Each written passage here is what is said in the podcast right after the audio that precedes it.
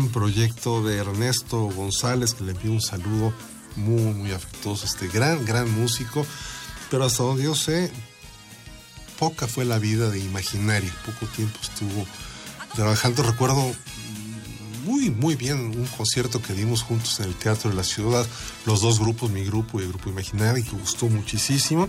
Ojalá que regresaran todos ellos al terreno musical, se hacían cosas muy interesantes, pero el día de mañana vamos a finalizar esta eh, semana y esta primera parte de nuestro jazz con un musicazazazo que tiene un apellido que lo respalda mucho. Me refiero a Julio Revueltas, no se lo pierden punto de las 19 horas aquí en Panorama del Jazz. Producción y voz a cargo un servidor Roberto Aimes para Radio Universidad, con la realización técnica de Rafa Alvarado y la postproducción de Paquito Mejía.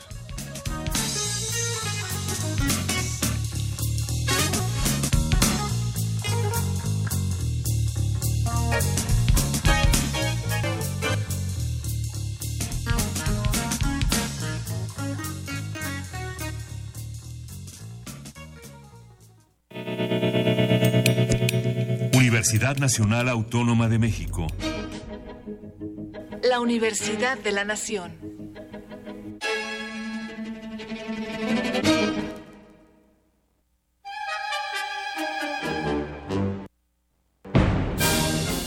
Radio Universidad informa. Corte informativo del viernes 20 de septiembre de 1968.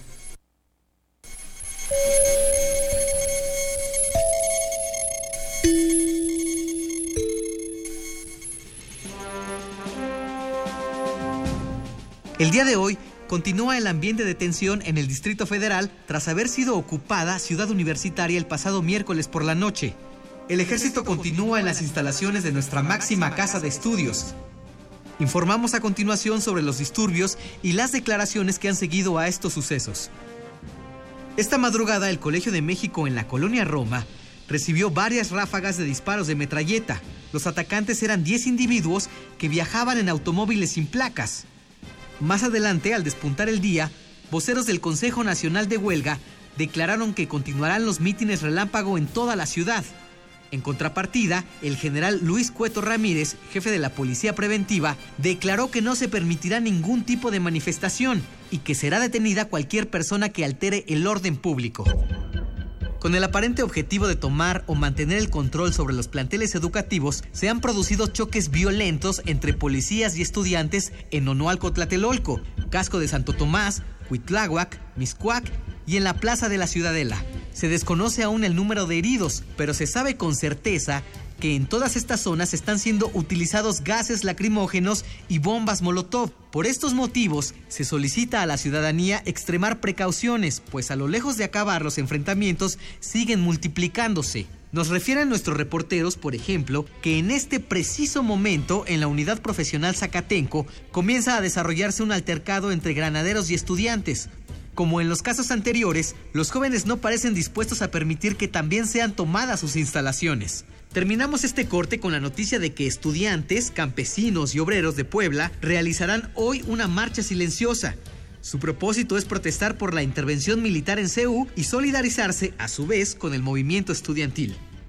Seguiremos informando, siga pendiente de los reportes de Radio Universidad.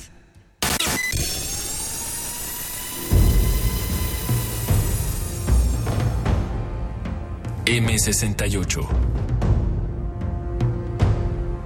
50 años del movimiento estudiantil.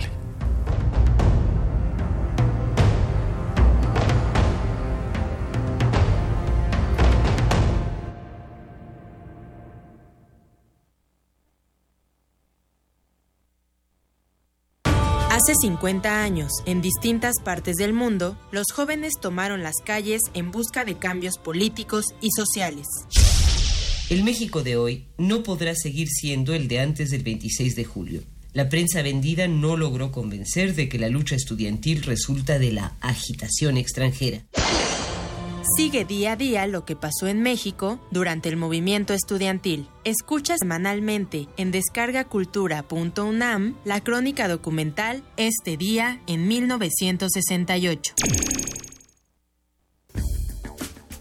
El Laboratorio Arte Alameda exhibe la muestra Los pies en el agua y la mirada en las estrellas, Esperando el relámpago, integrada por 10 piezas pictóricas, escultóricas, mecánicas, fotográficas, sonoras y fílmicas, que son el resultado de la convocatoria del programa Arte, Ciencia y Tecnología, convocado por la Secretaría de Cultura, el CENART, el INBA y la UNAM, para vincular el arte y la tecnología. Los pies en el agua y la mirada en las estrellas, Esperando el relámpago, se puede visitar en el Laboratorio Arte Alameda. Los libros son un estilo de vida, un gusto y un oficio, una pasión. Y para celebrarlos por segundo año consecutivo, la UNAM celebra la Feria Internacional del Libro Universitario, Filuni 2018. Actividades culturales y presentación de novedades editoriales con las publicaciones universitarias como centro de interés. Invitada de honor de este año, la Universidad Nacional de Colombia. Del 25 al 30 de septiembre, en el Centro de Exposiciones y Congresos de la UNAM. Consulta la programación www.filuni.unam.mx.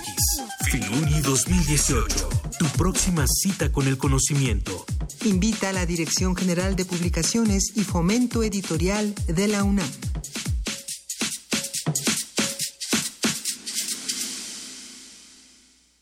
Radio UNAM es un medio que promueve el diálogo, la diversidad y la libertad de expresión en un marco crítico y respetuoso. Los comentarios expresados a lo largo de su programación reflejan la opinión de quien los emite, mas no de la radiodifusora.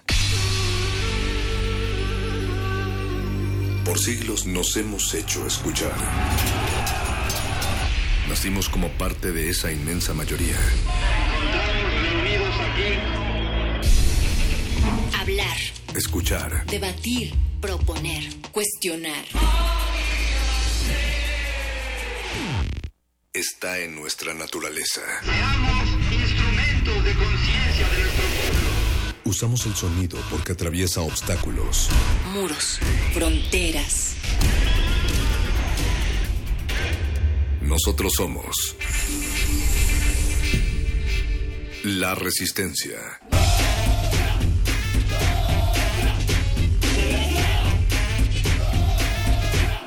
Resistencia modulada.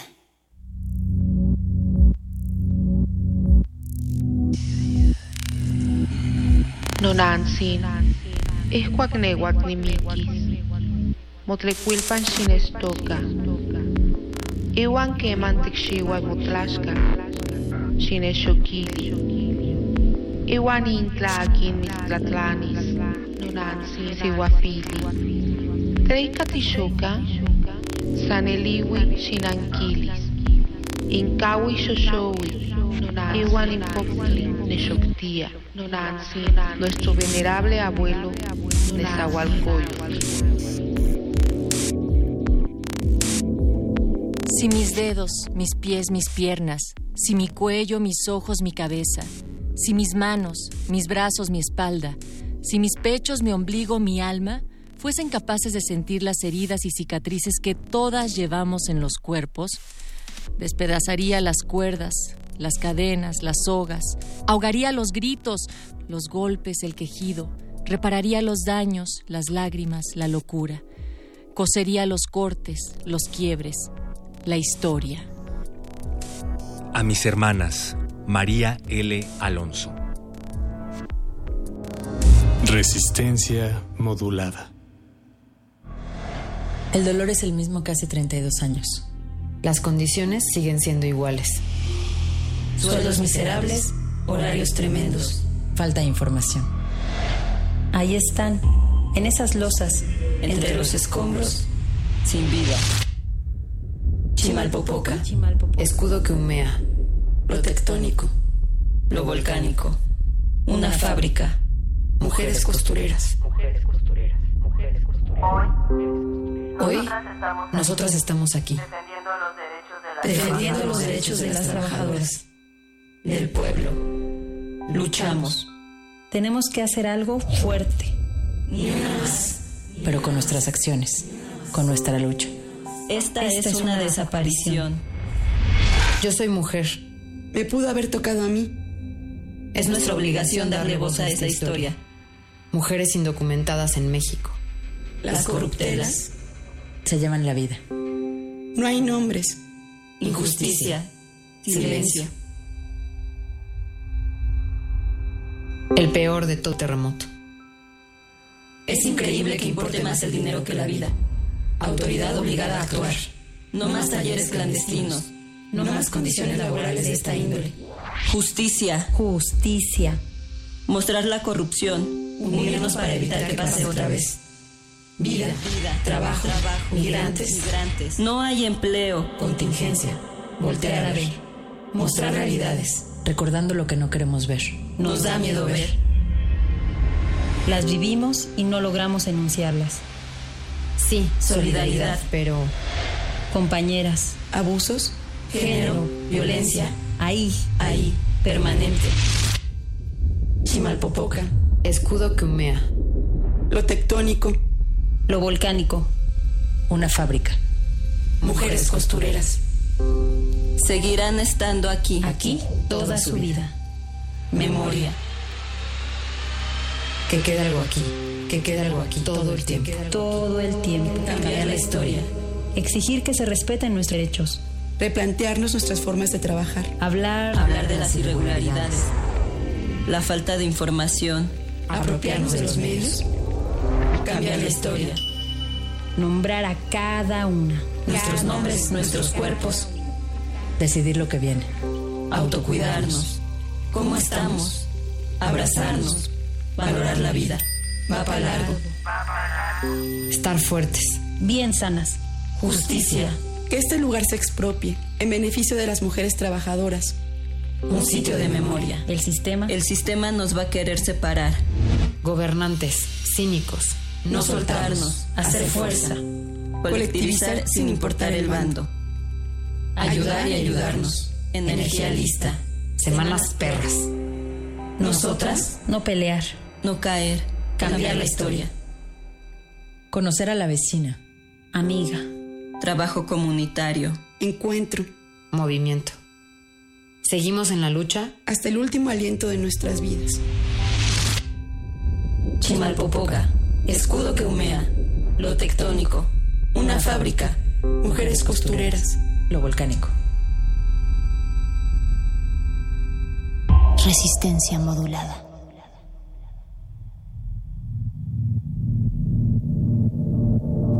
Desde esta acera del mundo vemos pasar largos desfiles de absurdos, pero no logran intimidarnos. Esa máscara de poder ni esos zapatos feroces con que guardan su égida absoluta. Esto es resistencia modulada y déjenos decirles desde estos micrófonos del 96.1 de FM Radio UNAM que no nos seducen esos oropeles y comparsas de dragón bicéfalo. Bienvenidas a todas esas orejas atentas que sintonizan esta noche a la resistencia. Les damos la bienvenida. Los invitamos a sumarse, como siempre, Facebook Resistencia Modulada, Twitter arroba R Modulada o desde donde estén y desde donde quieran hacerse escuchar, háganlo y háganse escuchar como Chimalpopoca, Natalia Luna. Perro muchacho, toda la resistencia, buenas noches del otro lado del cristal, quien siempre resiste codo a codo es Oscar Sánchez, el voice, la voz que más resuena en la producción ejecutiva esta noche, el señor Agustín Muli en la operación, Alba Martínez en la continuidad y queremos escucharlos y resonarlos porque les estamos preguntando esta semana qué creen que ha pasado con la solidaridad del 19S, si sigue vigente, hasta ahora el 57% nos ha dicho que ya se nos olvidó, el 21% que la ve a diario, 16% no la hubo realmente y el 6% pregunta qué es solidaridad. Y sí, estábamos escuchando el memorial de Chimalpopoca, el paisaje sonoro de nuestra memoria que realizó Luchadoras con motivo eh, pues de estar recordando a las trabajadoras de Bolívar y Chimalpopoca que luego del terremoto no fueron halladas. Esto se realizó hace un año, ahora lo retomamos también porque tendremos la posibilidad de esta noche conversar con Lulú Barrera que es parte de la colectiva feminista Luchadoras. Lulú, ¿cómo estás? Buenas noches. Natalia, hola Héctor, ¿cómo están? Bien, pues contentos de poder platicar contigo porque, bueno, a un año también sabemos que un trabajo importante que se ha hecho en el rescate a la memoria, pero también en dar voz a todas esas mujeres para abrazar la vida, para estar fuertes y justicia, pues lo han hecho ustedes, incluso con, con lo del 19S de Damnificados Unidos de la Ciudad de México y la lucha por el derecho a la vivienda digna. Eh, ¿Cómo han estado trabajando antes de entrarle a los otros temas, Lulu? Sí, bueno, eh, me hubiera gustado un montón que nos pudiera acompañar en esta conversación Ede Alcalá. Sí. Ella es una de las principales mentoras y creadoras de luchadoras y ella siempre trabaja como desde lo que, ella misma llama escucha corazón. Y en realidad, fíjate que muchas de, dos de las luchadoras estábamos en Ecuador cuando sucedió el 19 de septiembre, cuando sucedió el sismo, y pues lo seguimos todo desde allá pero Eve estuvo acá y pues fue algo que la cimbró totalmente. Y este ejercicio de Chimalpopoca fue su acercamiento a las prácticas narrativas. Y a través de las prácticas narrativas con un grupo de mujeres que vivieron el sismo aquí en México es que, y que estuvieron en Chimalpopoca además, eh, es que desarrollaron este paisaje sonoro tan hermoso que busca justo ser como un tributo a la memoria de, de las mujeres que pues nosotros recordamos que cuando sucedió todo había muy poca información y muchísima especulación acerca de qué había pasado en Chimalpopoca, ¿no?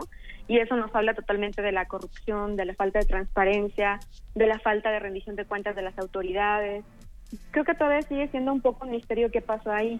Después eh, Marcela Turati sacó algunos reportajes en proceso que hablan como más profundamente acerca de, de lo que ella pudo investigar, pero pues sigue siendo un poco eh, eso, una falta de certeza de que esto, y, eso me hace pensar en, en la impunidad y la injusticia y en las desapariciones en este país y cómo mucho se queda flotando en el limbo y, y esto es una pérdida también terrible que y mucho dolor que seguimos cargando, ¿no? Como pueblo en general.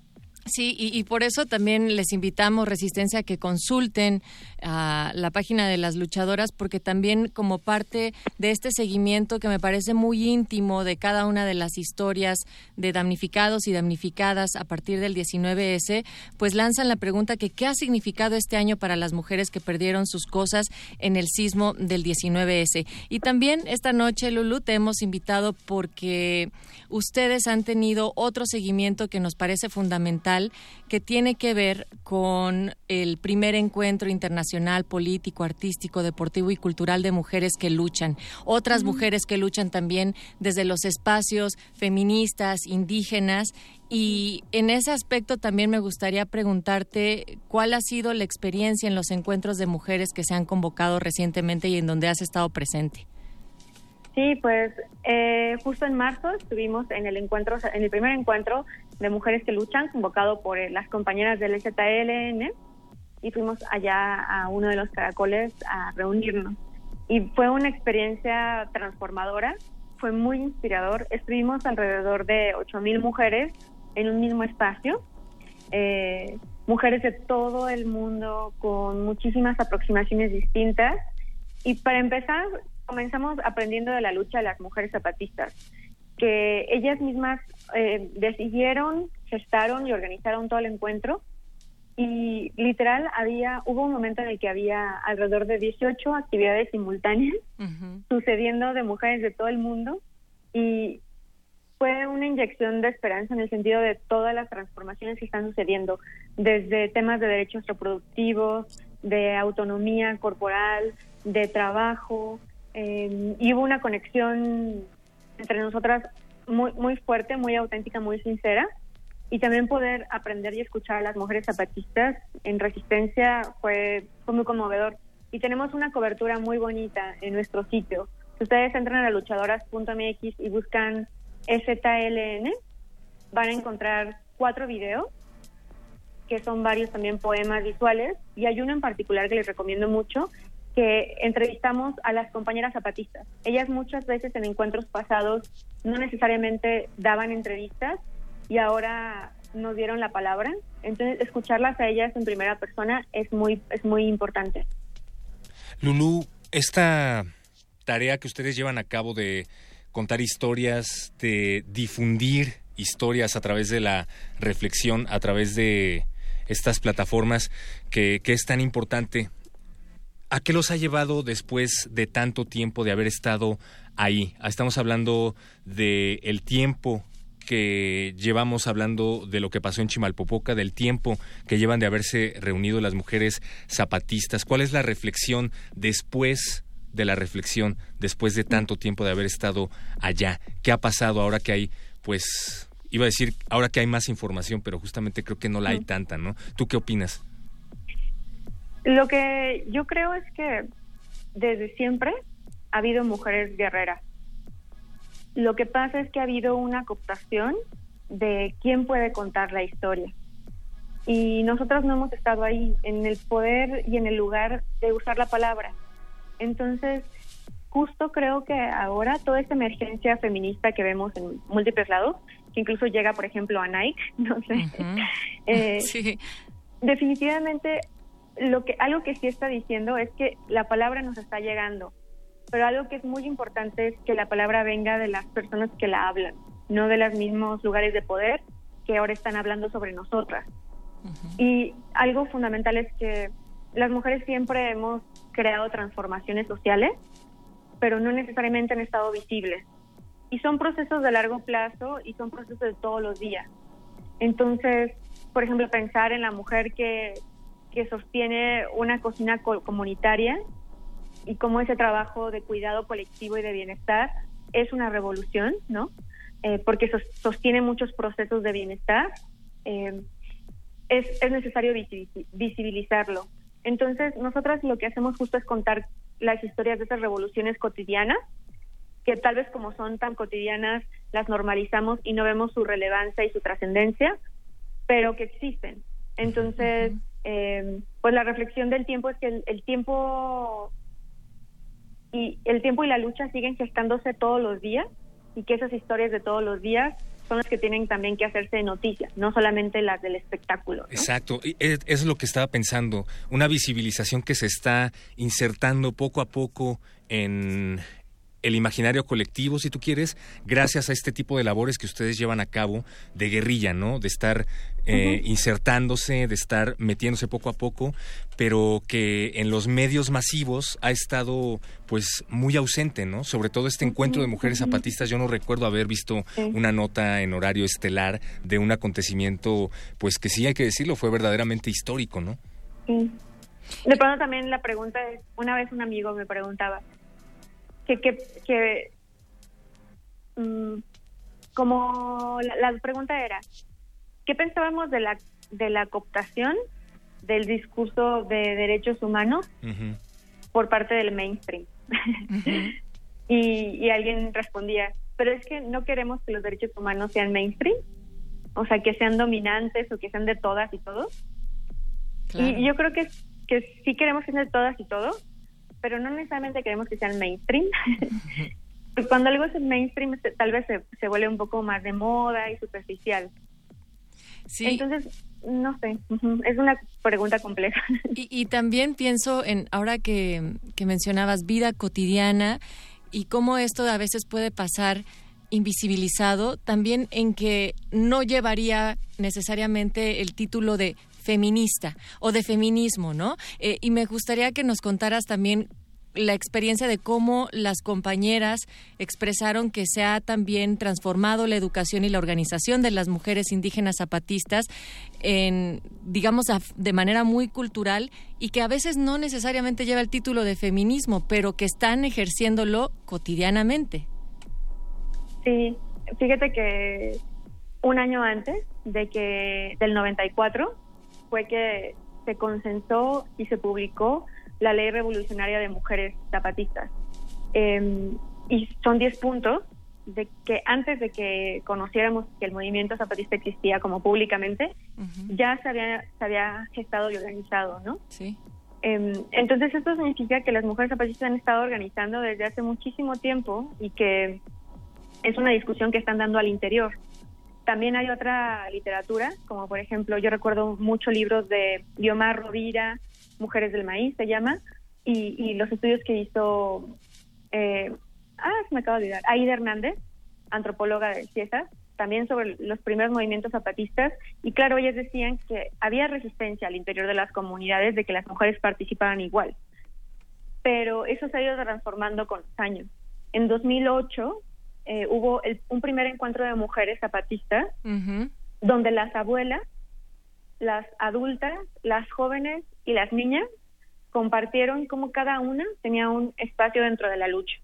Entonces, ha sido literal el trabajo de décadas de exigir condiciones de igualdad, de que las mujeres tengan conciencia de que son dueñas de su cuerpo, de la decisión de cuántos hijos tener, si casarse o no, de poder ejercer cargos eh, igual que los compañeros, yo creo que hay mucho que tenemos que aprender de parte de las mujeres zapatistas todavía. Aquel primer encuentro que, que se llamó La Comandanta Ramona y que también justo tú escribiste un texto sobre esto. Eh, al rato escucharemos también incluso unos audios de aquel primer encuentro que, que extrajo el perro muchacho. Hola. Y, y, también retomar otra vez lo que mencionábamos con respecto a los medios de comunicación. También qué importancia ha tenido que medios de comunicación como luchadoras tengan esta posibilidad de participación en los encuentros de mujeres zapatistas ya desde una visión mucho más horizontal y no vertical. Mm. Y así, así es como se dio el, encuentro, ¿sabes? Yo me acuerdo, estaba ahí y, de pronto vi, no sé, a Lorena Capnal, ¿no? Una mujer de Guatemala, sanadora, que es referente del feminismo comunitario en la región y estaba como ahí en medio de todas, platicando con todas, ¿sabes? No había como ese lugar jerárquico de, bueno, es una ancestra reconocida, ¿no? Y así había muchísimas, Ochi Curiel de Colombia también, lesbofeminista, muy, muy relevante, ¿no? Una teórica, una académica, que estaba ahí en medio de todas, las amadas mapuches, realmente todas estábamos conviviendo con todas en un nivel de, de igualdad y en una apertura de conocimiento, intercambio tan auténtica, horizontal, que fue, fue maravilloso. Así es. Y quiero eh, recordar el, audio que ustedes hicieron al respecto, que bueno, eh, sonará un fragmento. Si lo quieren encontrar, pues vayan a las redes de, Luchadoras, que está muchísimo mejor de lo que van a escuchar. Pero recordaba el video en donde una de las primeras cosas que se ven es un cartel que dice prohibida la entrada a los hombres, ¿no? Aquí solo mujeres y creo que es algo que ahora que hablaban acerca de la importancia del aprendizaje que deja esta reunión de mujeres zapatistas es algo que trasladado a nuestra cotidianeidad nosotros también podríamos aprender a respetar, ¿no? Estoy pensando en este eh, barullo que se arma cada vez que... Que hay una marcha separatista, Que hay una marcha separatista en donde pues creo que no hay ningún problema con darle un espacio a la mujer en una marcha que está exigiendo un espacio en la sociedad eh, y que sí se vio reflejado, creo yo, en esta reunión de mujeres zapatistas. O sea, no armaron un tumulto al respecto. Eso es lo que trato de decir, ¿no? Sí, mira, yo creo que el género nos atraviesa a las mujeres de una forma específica y a los varones de otra y a las personas con otras identidades y orientaciones sexuales también. Entonces, por ejemplo, yo conozco espacios que se han generado entre compañeros para reflexionar sobre sus masculinidades que les permiten algunas cosas que no les permitirían estar en espacios mixtos. Lo mismo sucede con los espacios entre mujeres. Eh, nos reconocemos en una dimensión histórica que hemos compartido y hay más posibilidades de intercambiar en otro nivel. Entonces, eh, yo creo que definitivamente la transformación de género es algo que debe implicar a todos los géneros, no, no solamente de manera binaria hombres y mujeres, pero tener estos espacios específicos donde podemos hablar desde nuestros lugares compartidos de opresión y de lucha también son muy importantes y se deben de mantener, se deben de respetar, así como se deben de, promover también que existan espacios de transformación entre todos los géneros, ¿no? Lulu, me imagino que son muchas las experiencias que, tus ojos, que tu boca y en general todo tu espíritu se lleva de este encuentro de mujeres que luchan ¿Qué podrías compartir con el auditorio antes de despedirnos? Una, una imagen muy linda. Hubo muchísimo deporte, hubo, hubo mucho, mucha arte, mucho arte, en específico teatro. Y entonces pensar que la lucha también es una fiesta, que la lucha también es un gozo compartido y que la lucha es alegría. Como dicen los zapatistas, las zapatistas, la digna rabia, ¿no? Y y pensar justo que en la celebración, en la compartición, en la fiesta, en la risa, también podemos luchar y, que la lucha es alegría, porque de pronto todo se ve muy pesado, muy, muy oscuro, muy pesadumbroso, ¿no? Eh, pero pensar que la alegría también nos debe reunir para transformar y seguir luchando desde la esperanza es también de las cosas que más me llevo del encuentro. Y Lulu, en este sentido, yo retomo también eh, una declaratoria que ustedes tienen en las luchas y que dicen que una luchadora siempre bailará porque celebra la vida y celebra la fuerza de las mujeres y una luchadora pone el cuerpo, vence al miedo, enfrenta a su agresor, practica deportes extremos, defiende a la madre tierra crea redes entre mujeres y reivindica saberes ancestrales. Muchas gracias por todo el trabajo que están haciendo en Luchadoras. Este también es su espacio, así es que nos estaremos encontrando muy pronto, Lulu. Muchas gracias a ustedes por una entrevista tan hermosa. Buenas noches. Ay, muchas gracias. Lulu, y ya por último, invítanos a las redes de luchadoras, por favor. ¿Qué podemos encontrar ahí? ¿A dónde debemos dirigirnos? Sí, las redes de luchadoras, todas son luchadoras MX. Estamos en Twitter, Facebook, Instagram, YouTube y nuestra página web es luchadoras.mx. Vámonos a escuchar un fragmento de aquel primer encuentro que les mencionábamos, eh, que también está colocado en la página de Luchadoras. Y completo. Y completo, ajá, exacto, sobre mm, el que se llevó a cabo el 29 de diciembre del 2007 al 1 de enero del 2008, la comandanta Ramona, desde el caracol de La Garrucha, Resistencia hacia un nuevo amanecer. Resistencia, resistencia, resistencia. Bienvenida, mujer guerrera Bienvenida mujer valiente, bienvenida mujer fuerte, bienvenida mujer luchadora. En este nuevo amanecer. Mujer, no temas, no temas vivir siendo lo que eres, no sigas ocultando tu ser, no temas pelarte y luchar contra el monstruo capital. No te pueden callar porque ya aprendiste a gritar y nunca nos podrán detener. Juntas tenemos la fuerza de un volcán. Nosotras no somos débiles en nuestra batalla cotidiana. Podemos estar dolidas, pero derrotadas jamás. Somos la dignidad rebelde, hecha mujer, hecha vida, sonriéndole al futuro, pariendo libertad. Nunca más un mundo sin nosotras. Si nos tocan a uno, nos tocan a todas. Que vivan las mujeres que luchan. ¡Viva!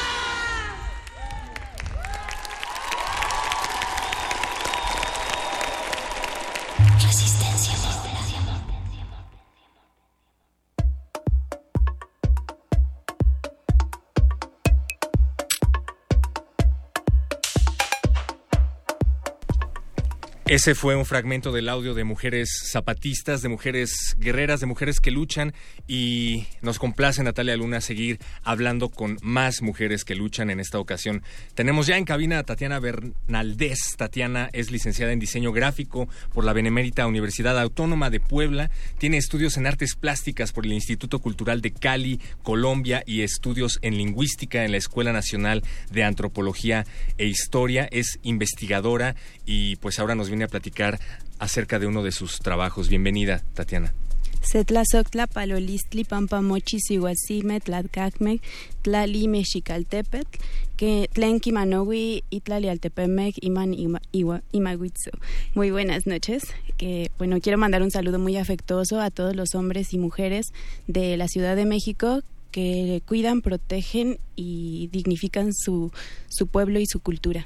Y tú también eres una gran resistente, Tatiana. Tenemos la fortuna de tenerte aquí con nosotros ya por segunda ocasión y precisamente para darle seguimiento a el libro Memorias de las Manos Nahuas, que empezaste a elaborarlo por allá del año 2013, que aquí platicamos justo sobre esto, y que es el primer análisis semiótico sobre la iconografía textil de la cultura nahua, en específico de la cultura nahua del municipio de Naupan, en Puebla. Entonces, refrescale la memoria a los resistentes para decirnos sobre tu trabajo. Sí, bueno, este trabajo lo comencé, eh, bueno, a escribir hace aproximadamente cuatro o cinco años, pero empezó el trabajo de investigación hace nueve años, casi diez, por un recorrido por comunidades textileras por excelencia en Colombia, Ecuador, Perú, Bolivia, Argentina y parte del Amazonas colombiano y brasileño. Y bueno, en este trabajo de investigación, bueno, yo lo materialicé y lo enfoqué en el municipio de Naupan, Puebla. Yo soy perteneciente a la Sierra Norte de Puebla, Huauchinango específicamente específicamente.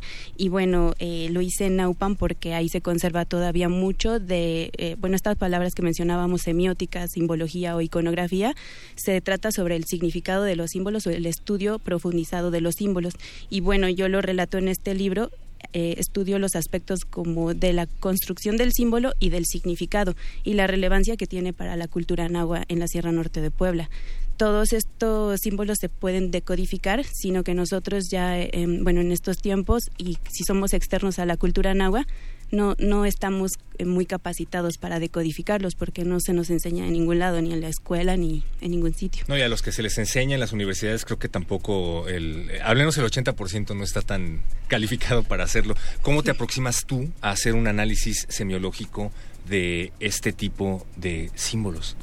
Bueno, eh, principalmente fue la convivencia en la comunidad. Bueno, yo me fui a vivir al municipio de Naupan y entre Huauchinango y Naupan y pues tocó sembrar, cosechar, eh, conocer bien eh, los procesos y el clima, la también bueno aspectos biológicos como flora y fauna de la región y también contrastándolo con lo que yo había cosechado, sembrado y compartido en comunidades indígenas en el continente americano. Entonces, bueno, con esto se puede saber la relación de los símbolos y sobre todo el significado sale más de las prácticas culturales, no es que vengan los libros. Y también, bueno, en la tradición oral viene, pero mucho de esto ya se está perdiendo.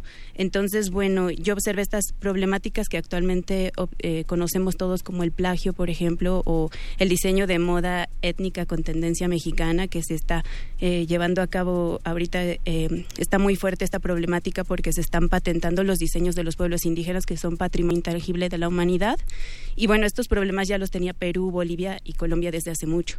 Entonces, yo lo que hice fue eh, generar eh, este trabajo de investigación para justificar la complejidad estética de los símbolos y así poder lanzarme a hacer una campaña para la salvaguarda de la indumentaria tradicional del municipio de Naupan, Puebla. Y con esto, bueno, yo genero ya como diseñadora una metodología textil antiplagio, que esto significa eh, comenzar a enseñarles a los diseñadores que no hay que dignificar algo que por antonomasia está dignificado como los textiles indígenas, sino que hay que dignificarnos como diseñadores. Y pues eh, en mi metodología que estoy aplicando con mi marca que es Tatiana Bernaldez es, es enseñar pues a, a los diseñadores a explotar la creatividad más allá de explotar a los artesanos y, replicar o copiar, pegar la, iconografía. Tatiana, ¿las manos que elaboran en su mayoría estos textiles son de mujeres?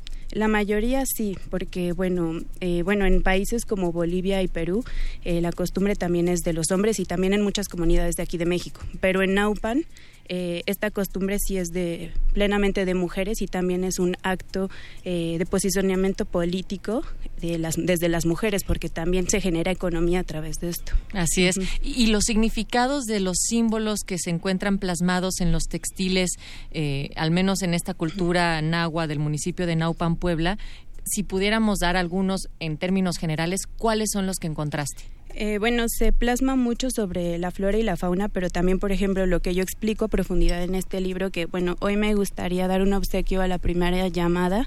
Que ¿Nos vas a dar un libro? A regalar un libro. Mamá llama a Radio se llama Memorias de las Manos Nahuas y es la, bueno, es la estructuración de la, de la simbología cosmogónica aplicada en los bordados textiles de Naupan, Puebla.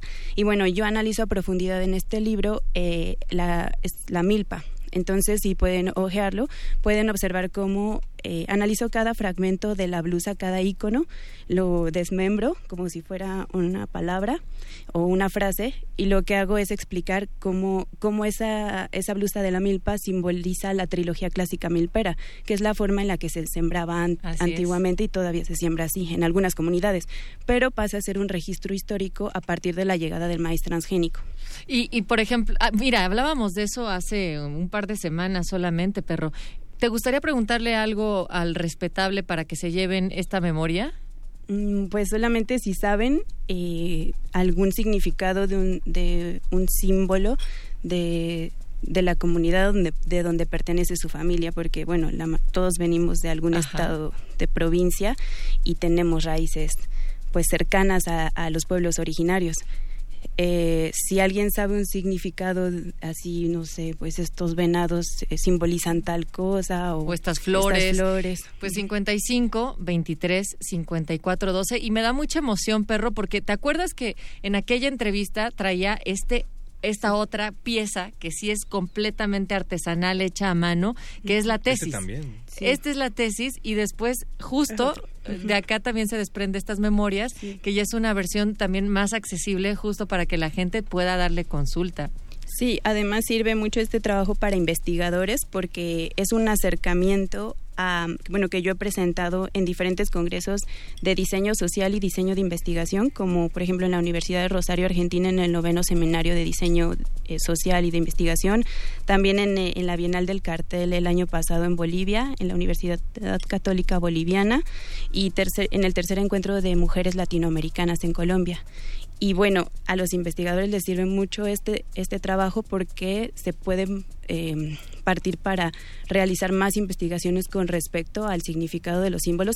Y bueno, sobre todo la campaña que se está tratando de establecer con este tipo de trabajos de investigación, que no nada más se quede en la academia, sino también poder ayudar y aportar a la protección de, de esta tradición tan importante. Sí, no, es un parteaguas. Además, después ya vendrá el embrollo legal, que imagino que también es complicado, ¿no? Pero de eso nos están ocupando.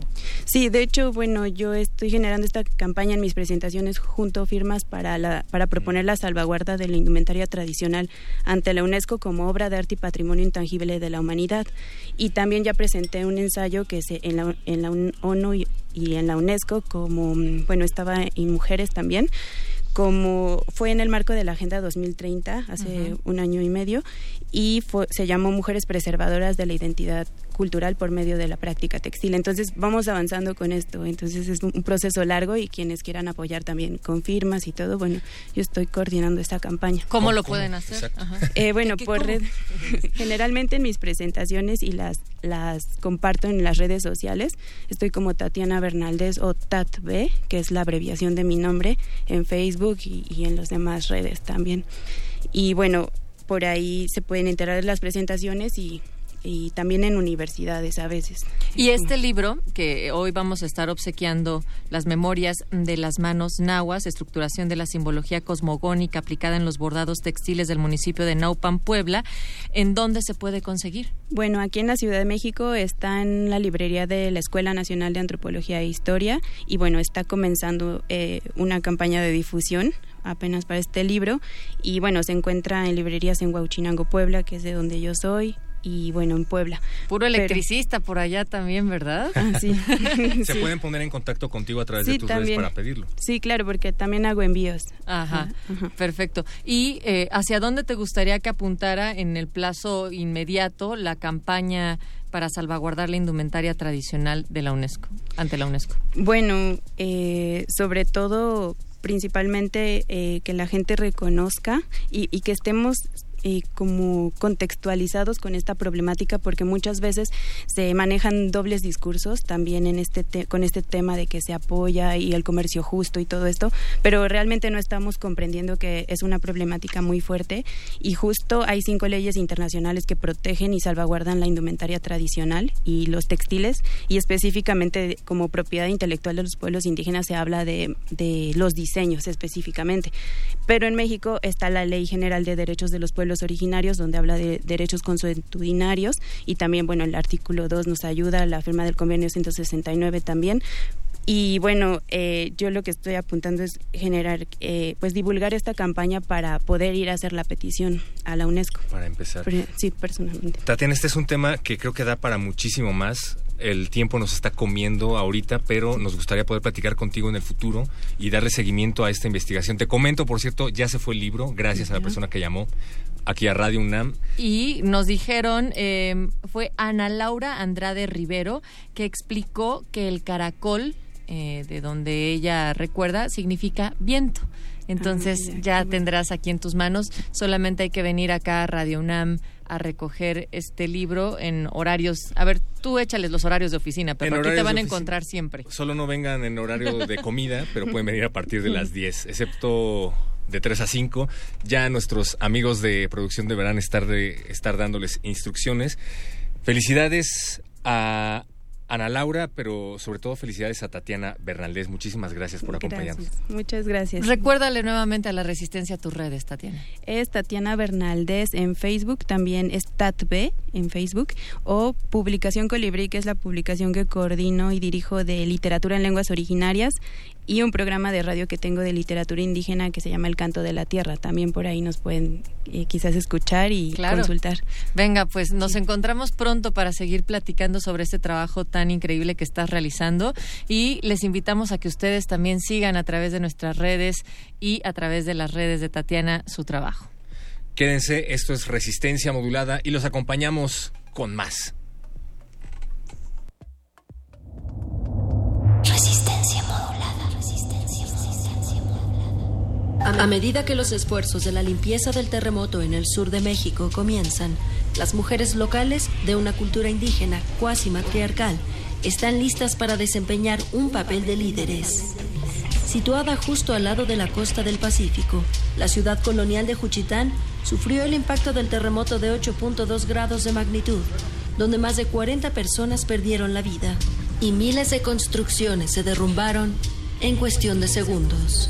Las mujeres de Juchitán externaron en repetidas ocasiones su determinación a recuperarse, pese a la destrucción que existe a su alrededor. La población también incluye a las mujeres indígenas transgénero, conocidas localmente como mushes, a quienes la comunidad se refiere como el tercer género. Los mushes son ampliamente aceptados en la zona a pesar de una herencia arraigada de la Iglesia Católica y son conocidos por su dedicación a la familia, especialmente para el cuidado de los padres cuando los hermanos empiezan sus propias familias. No podemos tener la misma fuerza que un hombre, ¿no? Pero siempre nosotras como mujeres este, lo sentimos y le echamos todo lo que podamos hasta, pues, estamos diario descansar, descansar un ratito y en la noche a dormir un rato y otra vez, otra vez a la jornada porque pues ahorita nuestros, nuestros paisanos nos necesitan. Resistencia modulada.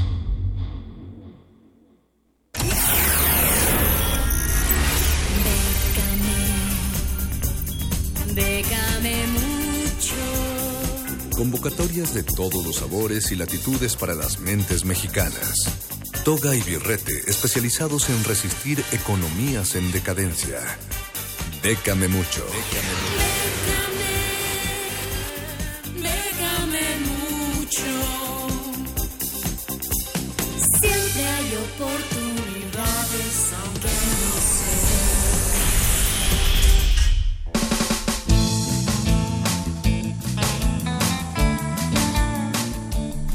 Ay, ay, ay, ahí dejaron el caballo allá afuera porque hoy es, por supuesto, jueves de Bécame Mucho. Charro, Chidey, ¿cómo andamos? Chidey, chidey, aquí bajándome del caballo moderno que me pusieron ahora esta nueva rolita, está chidey. y pues listos acá para compartirle la resistencia, más oportunidades en las que puedan aplicar mexicanos. A ver. Pues la primera opción que les traigo el día de hoy es la del segundo concurso internacional de dramaturgia de teatro para el barrio, porque aquí el barrio nos respalda, entonces pues está dirigido a todos los dramaturgos y escritores de habla hispana que escriban con identidad en el barrio. Podrán participar de cualquier nacionalidad siempre y cuando su obra eh, esté escrita en español. No debe estar en ningún otro concurso ni en espera de resultados. Debe ser inédita y cada aspirante deberá enviar solamente un texto, no se engolosinen, nada más con uno tienen que participar y puede ser de cualquier temática, pero con la identidad en el barrio, comunidad o arraigo comunitario del cual pretendan hablar. Hay un primer premio para el texto, será de 25 mil pesos y dos finalistas de 7 mil 500. Así que si tienes ahí un texto, pero muchacho listo, que le quieres dar una última pulidita, es momento de mandarlo. Voy a mandar mi cuento acerca de charros, charro. Muy bien, está chidey. Charros del barrio. Y bueno, otra opción que les traigo el día de hoy es la del concurso San Miguel. Es para jóvenes cantantes, cantantes específicamente de ópera. En esta ocasión no hay de metal, pero muchacho. Pero luego te pasaré el tip. Pero hay muchos salga. cantantes metaleros que son sopranos. Ah, pues podrían, ¿Qué te podrías digo? compartirlo también entonces en Metálisis, para que, pero específicamente tendrían que eh, escoger un repertorio de áreas, como se le conoce, Ah, áreas, para poder aplicar a esta convocatoria. Tienen que llenar una solicitud en línea y a grandes rasgos, este, entre otros requisitos, pues deben ser mexicanos de nacimiento o ser extranjeros con residencia constante comprobable de cinco años y tener pues su respectiva FM3, FM2 o equivalente. Y tener mínimo 20 años cumplidos, máximo en el caso de eh, hombres 33 años y mujeres 30 años. Entonces ahí para que lo tengan en cuenta, fuera de eso, requisitos pues de, de que tienen que ver con su quehacer operístico. Les recuerdo, tienen que escoger seis temas, ya que pasen a la siguiente eliminatoria va a haber como eh, unas audiciones que vienen en las bases ya especificadas, tendrían que viajar a San Miguel Allende, los que sean seleccionados estarán una semana con clases magistrales, entrenamiento, asesoramiento de repertorio, presentación y orientación en su carrera y en lo que nos incluye o lo que nos llama más la atención que es el fabuloso Chelín, además de todas estas actividades, ya ahí es donde se anunciarán quiénes son los beneficiarios de las becas que van de 40, 50, 75 mil y 100 mil pesos. Nada más por cantar, ahí está. Así es, pero muchacho, ya ves, te equivocaste de género. ¿Qué te digo? Y bueno, también recordarles a aquellos fieles seguidores de esta sección, me cabe mucho eh, que está abierta la eh, convocatoria de apoyos especiales del Fonca. Para aquellos seguidores de la fábrica de chocolate y Willy Fonca, sabrán que todas las convocatorias eh, suelen eh, tardar un periodo de un año entre que ganan, meten la papelería, sale el chelín. Entonces, este es apoyos especiales porque es para aquellos proyectos que estén confirmados y requieran el dinero en un corto menor. ¿Y luego lo tienes que regresar o cómo está? No, no, no. Como Ah, bien ¿no? saben, el fabuloso término de fondo perdido es cuando tú prometes algo y lo cumples y por eso te dieron la lana, pues tú nada más demuestras que lo cumpliste y ya entonces no tienes ni que regresarlo, ni intereses, ni nada de ese tipo de cosas que no nos gustan aquí en Bécame Mucho. Pero bueno, entonces, para aquellos que no conocen esta convocatoria de apoyos especiales, se abre seis veces al año. Ok. Ahorita está por cerrar en un par de días la sesión 5 de este año, pero no sufran porque queda una última. La sesión 5 cierra el 23 de septiembre y la última de este año cierra el 20 de noviembre. Así que si no lo tienen listo, pueden ver qué es para aplicar para el 20 de noviembre. Y a grandes rasgos son dos categorías.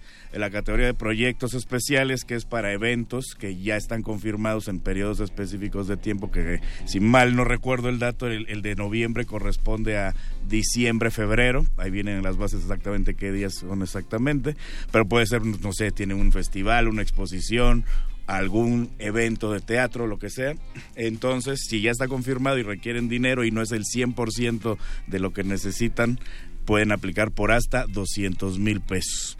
También para aquellos que ya tienen confirmada una gira nacional o internacional que los nominaron para entrar a un festival y no tienen para el pasaje internacional Ah, que suele o sea, ser ya eres famoso, pero no tienes para el pasaje. Así es, porque muchas veces te pagan el honorario, Pues sí. te pagan el hospedaje, las comidas, pero Claro. el tema de la movilidad o los pasajes es otra cosa y suelen ser importantes cantidades. Entonces, esa es la otra categoría que la que pueden aplicar en apoyos especiales. Demuestran que ya están confirmados en un evento de este tipo y entonces pueden aplicar en la categoría movilidad artística artística o cultural por hasta 200 mil pesos.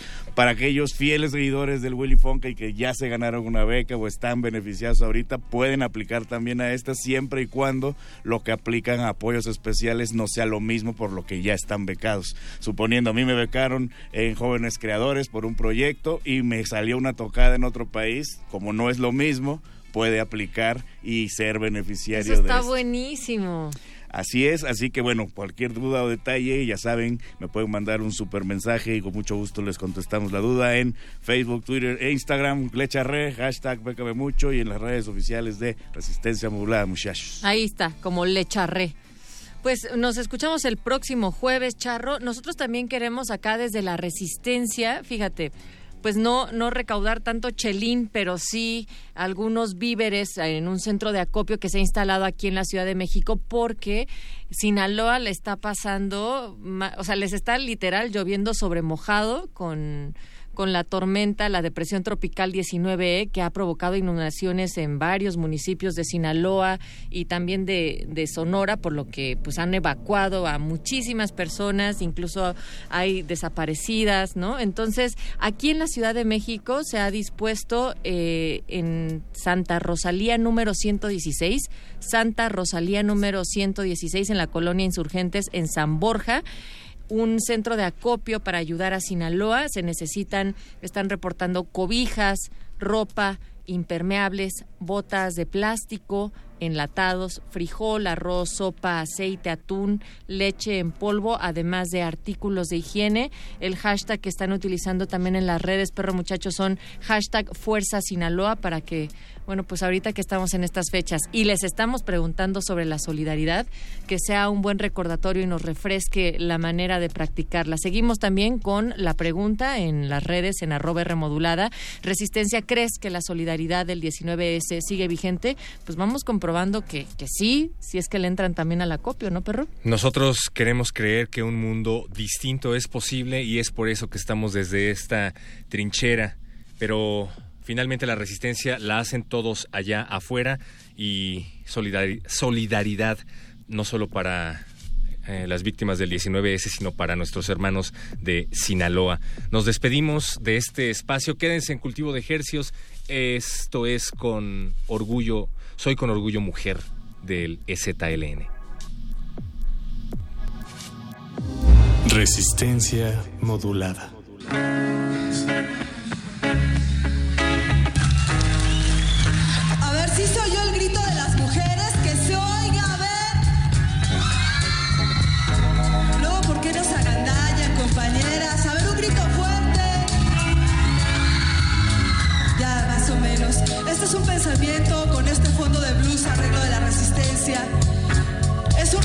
Reconocimiento a las mujeres que luchan, a todas las mujeres que siguen adelante, que ya no se dejan, que piensan, que trabajan.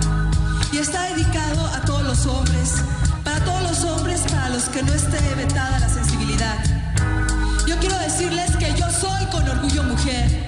Yo soy María, soy Guadalupe y soy como todas las mujeres que luchan, como todas las mujeres que lloran, como todas las mujeres que aman. Alguna vez fui parte del botín y cuando se cometió el ultraje fui violada por las bestias que invadieron este pueblo. Soy la madre taciturna que parió al lobo mestizo que ha visto morir el día ahogado con nuestra sangre. Vi los soles de mis hijos derramarse en los cadalzos y vi su sangre confundida con el agua de los mares. Yo he llorado por mis siglos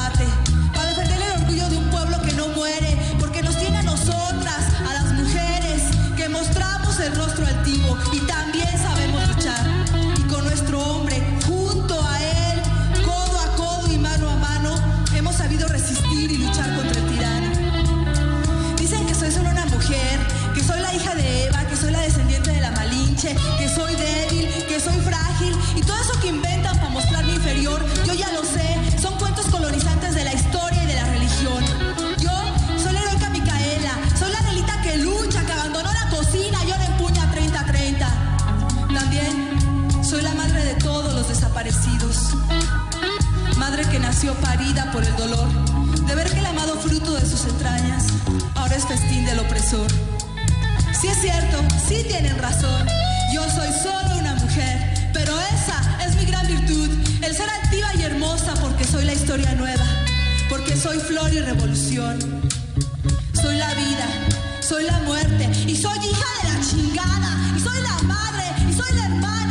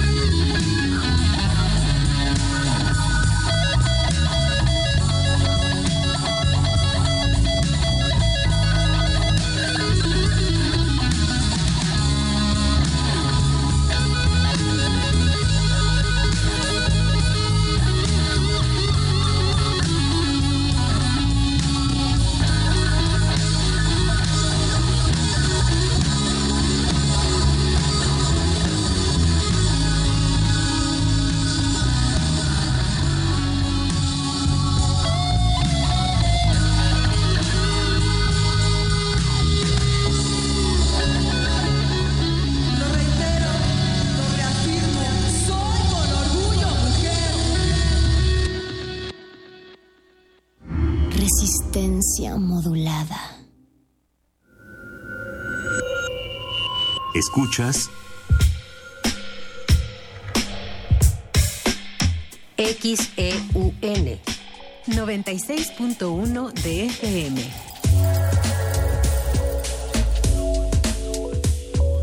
Transmitiendo desde Adolfo Prieto 133, Colonia del Valle, en la Ciudad de México. Radio UNAM. Experiencia sonora. Calme Cali, un espacio intercultural donde las lenguas indígenas resuenan en la voz de sus hablantes. Acompáñanos a conocer a sus protagonistas todos los jueves a las 10 de la mañana por el 96.1 de FM. O escucha la retransmisión los domingos a las 3.30 de la tarde.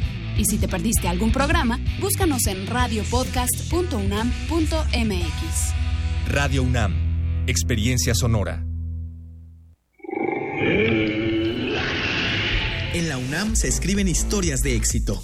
En Fundación UNAM hacemos que estas historias sean posibles, ya que becamos anualmente a más de 68 mil universitarios. Súmate 5340-0904 o en www.funam.mx. Contigo hacemos posible lo imposible. La muestra Vientos de Fusang, México y China en el siglo XX que se exhibe en el Museo Moral Diego Rivera es una ventana a la profunda relación e influencia recíproca entre artistas mexicanos y chinos. Está integrada por más de 50 piezas entre obra gráfica, pintura, dibujo, mural, documentos y material audiovisual procedentes de colecciones de China, Canadá, Estados Unidos y México. Vientos de Fusang, México y China en el siglo XX se puede visitar en el Museo Moral Diego Rivera.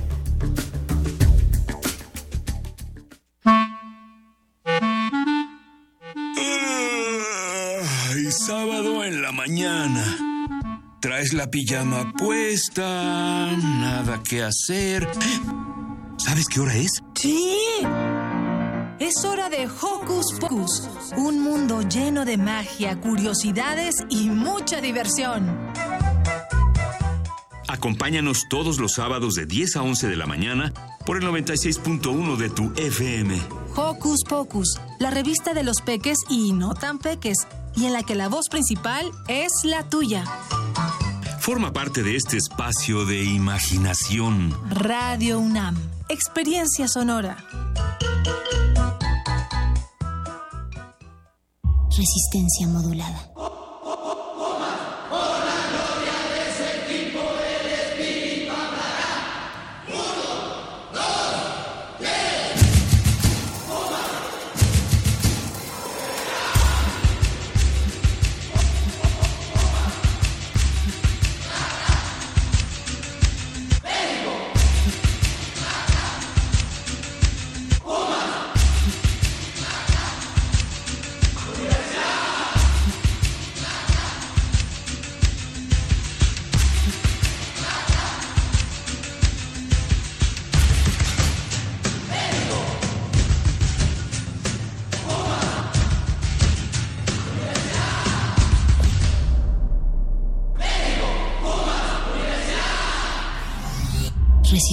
Modulada.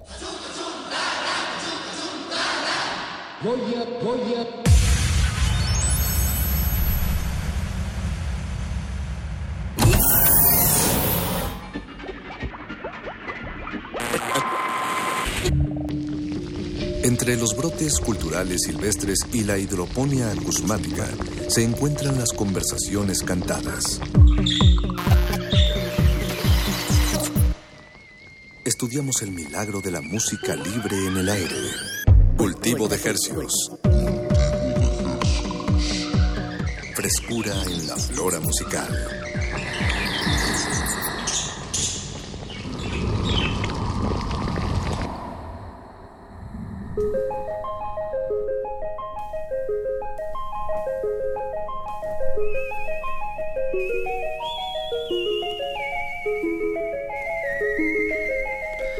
Organismos audiosensibles y radioceptibles inmersos en las ondas hercianas. Bienvenidos a otra emisión de Cultivo de Hercios.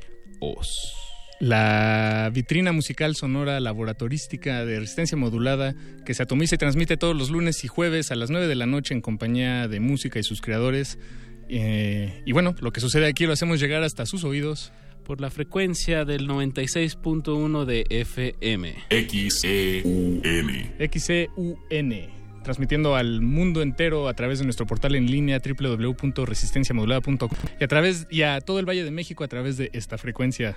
Es un verdadero privilegio estar detrás de los micrófonos Oh, de la sí. radiodifusora de la Universidad Nacional Autónoma de México y le saludan su servidor Apache Raspi. Y Paco de Pablo.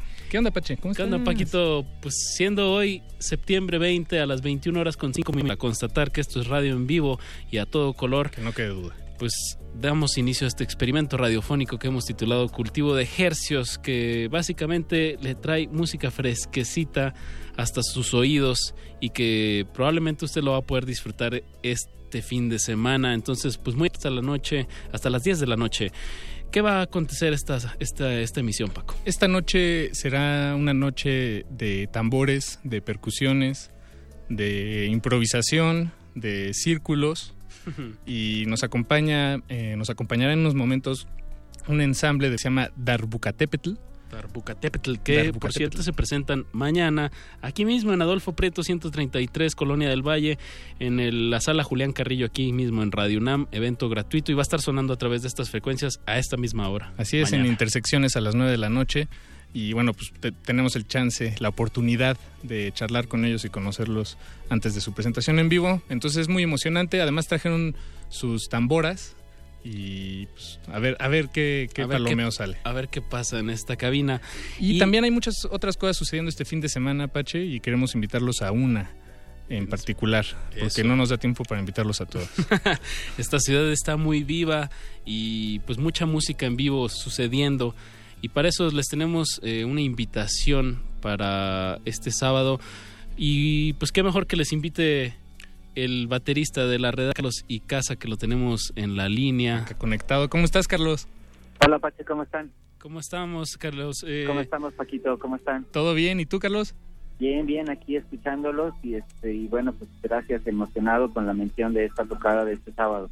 No, pues nosotros emocionados con, con saber que castigando esos, esos instrumentos. esos ritmos cadenciosos, que por cierto la redada estuvo todo el verano girando en Europa.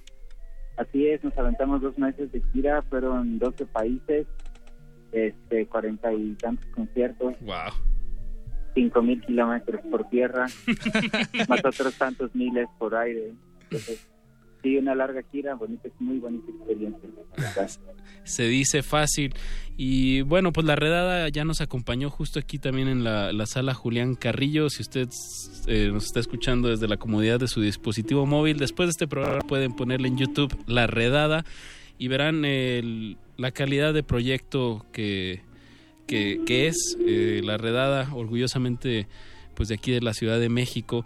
Em, eh, pues se van a estar presentando este sábado junto pues un, un grupo pues muy importante también ¿no? de, de la escena nacional y Pues casa. sí, tal vez el grupo fundacional de toda la escena underground que Exacto. existe hoy en México. Exacto, exacto. Este, Estamos estamos, hablando hablando, de- de Decibel, ¿no? Eso. Este, grupo fundado pues ya en 1974. Wow. Ya tiene unos añitos y bueno, esto este, pues es fundacional en toda la música experimental, toda la música que tiene que ver con, con la música subterránea en México, ¿no? Entonces es un gran honor compartir escenario con ellos y esto es por, pues, por una causa solidaria con un par de amigos que están en aprietos. Eh, nuestro amigo y su sobrina Claudia están encarcelados en el, prisión de Barri- en la- el penal de Barrientos con cargos falsos y, este, y estamos pues eh, contribuyendo en- en- de alguna manera con esta invitación para juntar fondos en su defensa. Claro, que no se ol- Porque que no ellos- quede en el olvido. Ellos dos son compañeros de la FESI Tacala Exacto. y pues para toda la gente que nos está escuchando, quien pueda venir a colaborar esta tocada, son amigos muy queridos este, de la, y de la, muy importantes para la comunidad estudiantil, musical. Y musical, de exacto, la los música underground. de los teporingos, ¿no? Bubónicos. Claro, Héctor tiene desde hace muchos años una banda que se llama Teporingos Bubónicos. Exacto. Y, este, y anda siempre compartiendo lo que sabe en cuanto a literatura, en cuanto a poesía, en cuanto a música, compartiendo sus instrumentos con todo el que quiera tocar. Entonces, es una situación muy injusta y muy nefasta en la que está.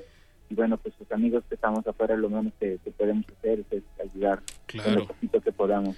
Ya tiene un, un par de meses, ¿no? Que, que Ya está van para preso. cuatro meses. Cuatro meses. Pues, híjole, ahí está, eh, pues hay que, hay que apoyarnos. eh, y qué mejor yendo a una tocada aquí en el centro de la Ciudad de México, en Donceles 88. Eh, ¿A qué horas va a empezar el evento? Mira, la tocada empieza a partir de las 10 de la noche. Y, este, bueno, pues tocará Decibel, la banda de cana legendaria de, de la Ciudad de México. Este, la Redada, que estaremos ahí también en nuestra primera tocada de regreso a la Ciudad de México. Bien, Y, seguro este, vienen bien calientitos. Y después va a continuar la música con discos y baile para todos. Bien, muy bien, muy bien. Tropicasa, pues un verdadero privilegio que va, este evento que va a suceder el sábado, repito, en Donceles 88, en el centro de la Ciudad de México, a las 10 de la noche, La Redada y Decibel. Y pues qué Pues- mejor apoyando a Héctor y a Claudia, Y que, este que, es un bueno, llamado, perdón, para toda la gente que nos escucha, para todos los alumnos de la Tacala y toda la gente en la UNAM que están conscientes del problema de nuestro amigo Héctor, mejor conocido como el compadre o el Avicii. Y pues es un amigo muy querido para muchos y nos duele mucho la situación, entonces creo que la, la manera es eh, mantener presente su caso y, y sobre todo este pues darle nuestro apoyo en lo mucho o poquito que podamos. Bien, bien. Pues ahí está la invitación y para pues, abrir musicalmente este espacio, qué mejor que pongamos un tema de la redada. Eh, ¿qué, qué te parece si escuchamos Ábrete Sésamo, Carlos? Pues sí, ayer, ayer que este, salí al, al bar que está ahí a la vuelta de mi casa y Ujú. llego y que ponen ábrete sésamo, órale. Oh, qué bien. Bien, bien. Además, no es por nada, pero es el mejor bar de la ciudad, así que en el, en el mejor bar de la ciudad suena esta rola. ¿Cu- ¿Cuál? Es Ya de una gran- vez, dinos cuál bar. No, pues el Bósforo. ah, claro, bien. La verdad Entonces, eh, es este, un... qué chido. Un saludo a todos, a todos el personal del Bósforo. Eso. Pues escuchemos Ábrete Sésamo de la Redada para que se animen a ir este sábado 22 a las 10 de la noche, Donceles 88, Decibel y la Redada. Vámonos con música, esto es cultivo de ejercicios, no le cambie. Cultivo de hercios. Bye, Carlos. Ábrete, ábrete sésamo. Ábrete, ábrete sésamo.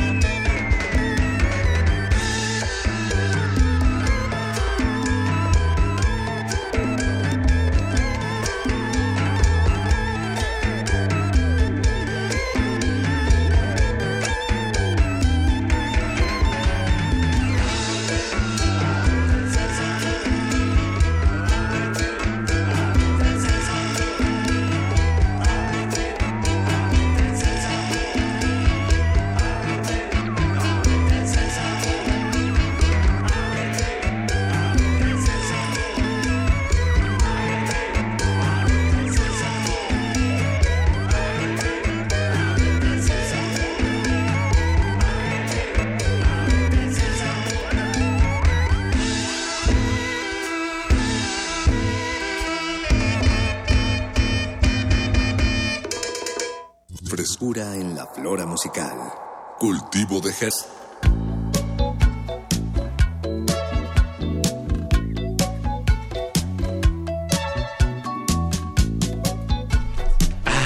Estamos de regreso en Cultivo de Ejercios. De ejercicios. Lo que escuchamos fue a La Redada.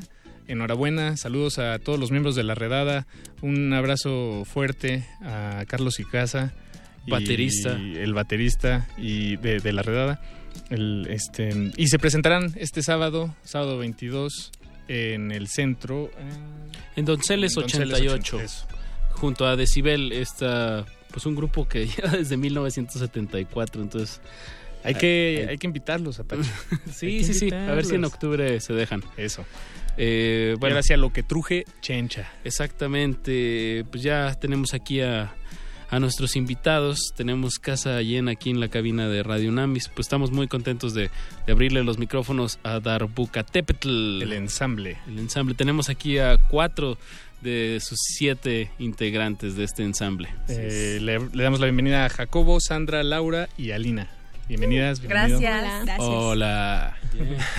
pues chicos, eh, pues platíquenos sobre el proyecto, cuándo nace, cómo nace, eh, cómo se juntan siete, Siete percusionistas percusionistas. y con qué excusa. Porque uno no es suficiente. Nunca. ¿Quién, qué- quién tuvo la, la iniciativa? ¿Fue una eh, la, la idea de, de uno de una de ustedes? Eh, fue se, se encontraron todos al- en- chocaron en la calle los siete. nos encontramos en, con su en- tambor- en con su tambor, ¿no? un concierto y ya de ahí, no. Todos íbamos por, por guajolotas, entonces Íbamos al mismo puesto, entonces ahí nos Exacto. contestamos. Originalmente era guajolotepet. Pero en algún momento... Lo quisieron hacer más internacional. Sí, sí, sí, y funcionó. Es Muy claro. Sí, bueno, en realidad ah, eh, empezó este proyecto a raíz de unos campamentos que organizaron Jacobo junto con Francisco Bringas y Arturo Galván. Y pues eran campamentos para aprender percusiones de Medio Oriente, principalmente la darbuka o derbaque, que es uno de nuestros instrumentos principales. Y, y, pues mucho con la idea de difundir la música de Medio Oriente, los ritmos, acercar pues a, a la gente de aquí de México a, a eso y juntar también pues a, a los que ya estábamos interesados y que conocíamos a uno u otro. Y entonces a raíz de, de estos dos campamentos que se hicieron en 2014 y 2015, pues ahí como que fue el punto de reunión de pues toda la banda que, que nos emocionaba mucho estas percusiones. Y de ahí surge el ensamble un poco como, como proyecto de este derivado de los campamentos y pues de ahí ha seguido. Eh, en algún momento llegamos a ser 25 personas tocando la darbuca. Ahora entonces eh, era un momento bastante intenso. ¿Y, y los, los campamentos en qué consistían, eh, Laura? O bueno, Sandra, Jacobo. Pues en los campamentos eh, en- dábamos clase Francisco Bringas y yo. Eh, y ¿Y era- eran y se retiraban? ¿Iban a...? Sí, eran, eran retiros en el Estado de México, en un campamento que está por allá. Creo que ya no existe el campamento, pero Sí. pues la idea era retirarse por dos días completos, Ujú. eh, dos noches, tres días. Porque aparte 25 darbucas en un departamento no, Sí, es no, tolerable. Sí se puede, pero lo más... De que se puede, se puede. De que se puede, se puede. Es más, caben más. caben 60. ¿Y, qué, qué hacían en, en los campamentos? Pues dividíamos en distintos horarios, eh, desde las partes introductorias para las personas que se habían acercado por primera vez a las percusiones y intercaba- intercambiábamos horarios. Entonces, en una clase la daba yo mientras Francisco daba, otra y después eh, rotábamos y íbamos jalando como así. Este, había varias actividades que eran como primero desde trabajar la, la, eh, teoría y práctica como de las técnicas básicas. Eh, después había una clase en la que se profundizaba un poco más como en rítmicas y técnicas este, de Turquía. Eh, desayunos, comidas, este... También de Medio Oriente. También de... Bueno, no, esas sí eran como super mexas y bien Eso. ricas. Cocinaban así increíble las Sí. señoras de ahí. La verdad estaba súper chido. Este... Y cerrábamos con, con más clases y en la noche hacíamos un jam o una fogata. Y pues ahí pues, cervecita, cuando se podía, tranquilamente. Oye, se- se antoja, ¿eh? Pachangón. Sí, estaba, estaba bien chido, porque aparte creo que la, idea de poder retirarte y no tener que, o sea, en primera no, no había señal, por ejemplo, de celular. Entonces era una cosa que ayudaba muchísimo a poder clavarte, a levantarte en la mañana, que la- nos parábamos a las 8 para la primera clase que era a las 9 de la mañana. Y pues era directo, a tocar, a tocar, a tocar, a tocar, a tocar, a tocar, todo el día. Ok, y Jacobo, tú y, eh, perdón, el nombre de... Francisco Bringas. Francisco Bringas. Un Eh, saludo, si nos está escuchando. Saludos, Tocayo. Exacto, Este, exacto, tocayo. eh, de, ¿De dónde, bueno, cuánto tiempo llevan tocando o estudiando estos, estos ritmos? Este, como... Sí. sí, sí. sí. Pues, uy, uh, Bringas eh, creo que tiene como 20, 40, 5, no sé cuántos años tiene tocando. Él empezó como tablista en la Wow, ciudad. música hindú. Ajá. Exactamente. Después se cambió, bueno, más bien como que empezó a, a jalar información de distintos lugares y empezó a tocar con bailarinas y a aprender eh, estas técnicas. Eh, yo, y, y creo que lleva, sí, no, más bien eh, me equivocaría como en decir el tiempo, pero tiempo. lleva muchísimo tiempo. Es como de los, ah, no él, sino su, el, el espacio donde él da clases, creo que es uno de los grandes semilleros de la ciudad. Este, ¿Cuál para, para reconocer este, este, es, es en su casa, él da, él da clases en su casa. Ah, ok. Ajá, sí, sí, bien, sí. bien. Así pueden este, checarlo y contactarlo, pues está como súper chida las clases del Fran.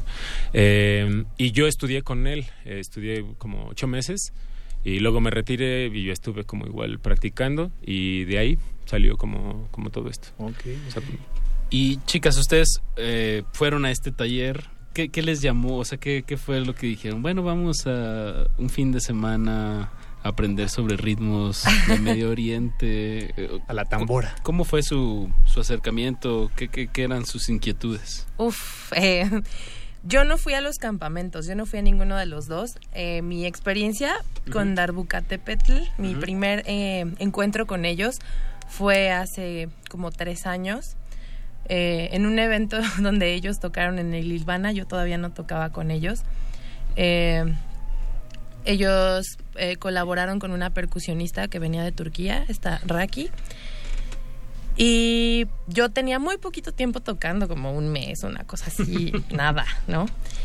Y pues nada, esa, esa vez los vi y sentí una energía increíble. Es un poder que, que se siente cuando Darbucatepetl está en el escenario. Es una cosa que no puedo describir. O sea, la, eh, eso me movió muchísimas cosas. Yo los vi y dije, wow, quiero tocar con ellos algún día o quiero de grande quiero ser como ellos, así. y por azares del destino... eh, y, y por azares del, desi- del destino eh, terminé tomando clases con Jacobo. Y... ¿De, de Darbuka? ¿Te Ajá. Sí. Sí, sí, sí, sí, sí. Y bueno, me invitó a integrarme al ensamble. Me dijo, ¿no te gustaría integrarte? Y yo, bueno, sí. bueno, ya que lo mencioné, ¿en dónde firmo? y así, así fue cuando, así fue como entré al ensamble. Realmente no, no tenía mucha experiencia, pero, pero ha sido una experiencia súper gratificante, ¿no? De, de mucho aprendizaje, de mucho crecimiento y- y, bueno, todo, así fue. Ok, ok. ¿Y, ustedes? Laura ¿Fueron- y ¿Ustedes fueron al campamento? No, yo tampoco fui al campamento. Entonces, creo que de los integrantes actuales, eh, únicamente eh, Lau y Man fueron eh, partícipes de Sí, los campamentos y nos cuentan las leyendas de todo lo que ocurría ahí. Es la ventaja también del, del ensamble, ¿no? Que no es como una alineación fija, es como una colaboración de mucha gente que va, que va mutando. Es un espacio. Sí, sí, exacto. sí, se asemeja más a un espacio. Exacto. Sí, sí, sí, sí, claro. De hecho, o sea, como que la, la idea de generar el, el ensamble era para eh, todo lo que se había trabajado en los campamentos, hubiera un espacio donde tuviera seguimiento. Claro. Y pues desde veintitantos, eh, 28, 25 hasta 7 que ahorita somos. Eh, y bueno, ya y Alina se integró también en- después de las clases, o sea, después de integrarse como a las clases de percusión conmigo. Mm, Sí, ya. la trampa era, ahora son las clases. Exacto. la estrategia para tener cautivos en el ensamble.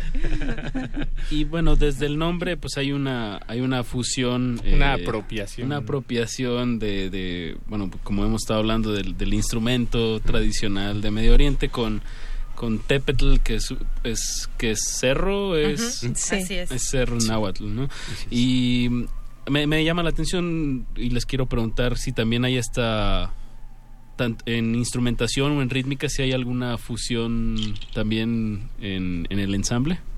Sí, creo que más allá, eh, una- uno de los objetivos creo que tiene el, el proyecto, ahorita Laura puede como hablar un poco, profundizar un poco más respecto a esto, es el, pues sí acercarnos a las rítmicas y a las tradiciones de estas músicas, pero pues somos gente que vive en México, ¿no? Entonces, y, y- y las influencias que tenemos cada uno de los que estamos en el proyecto pues varían así y son súper ricas en un chorro de cosas, ¿no?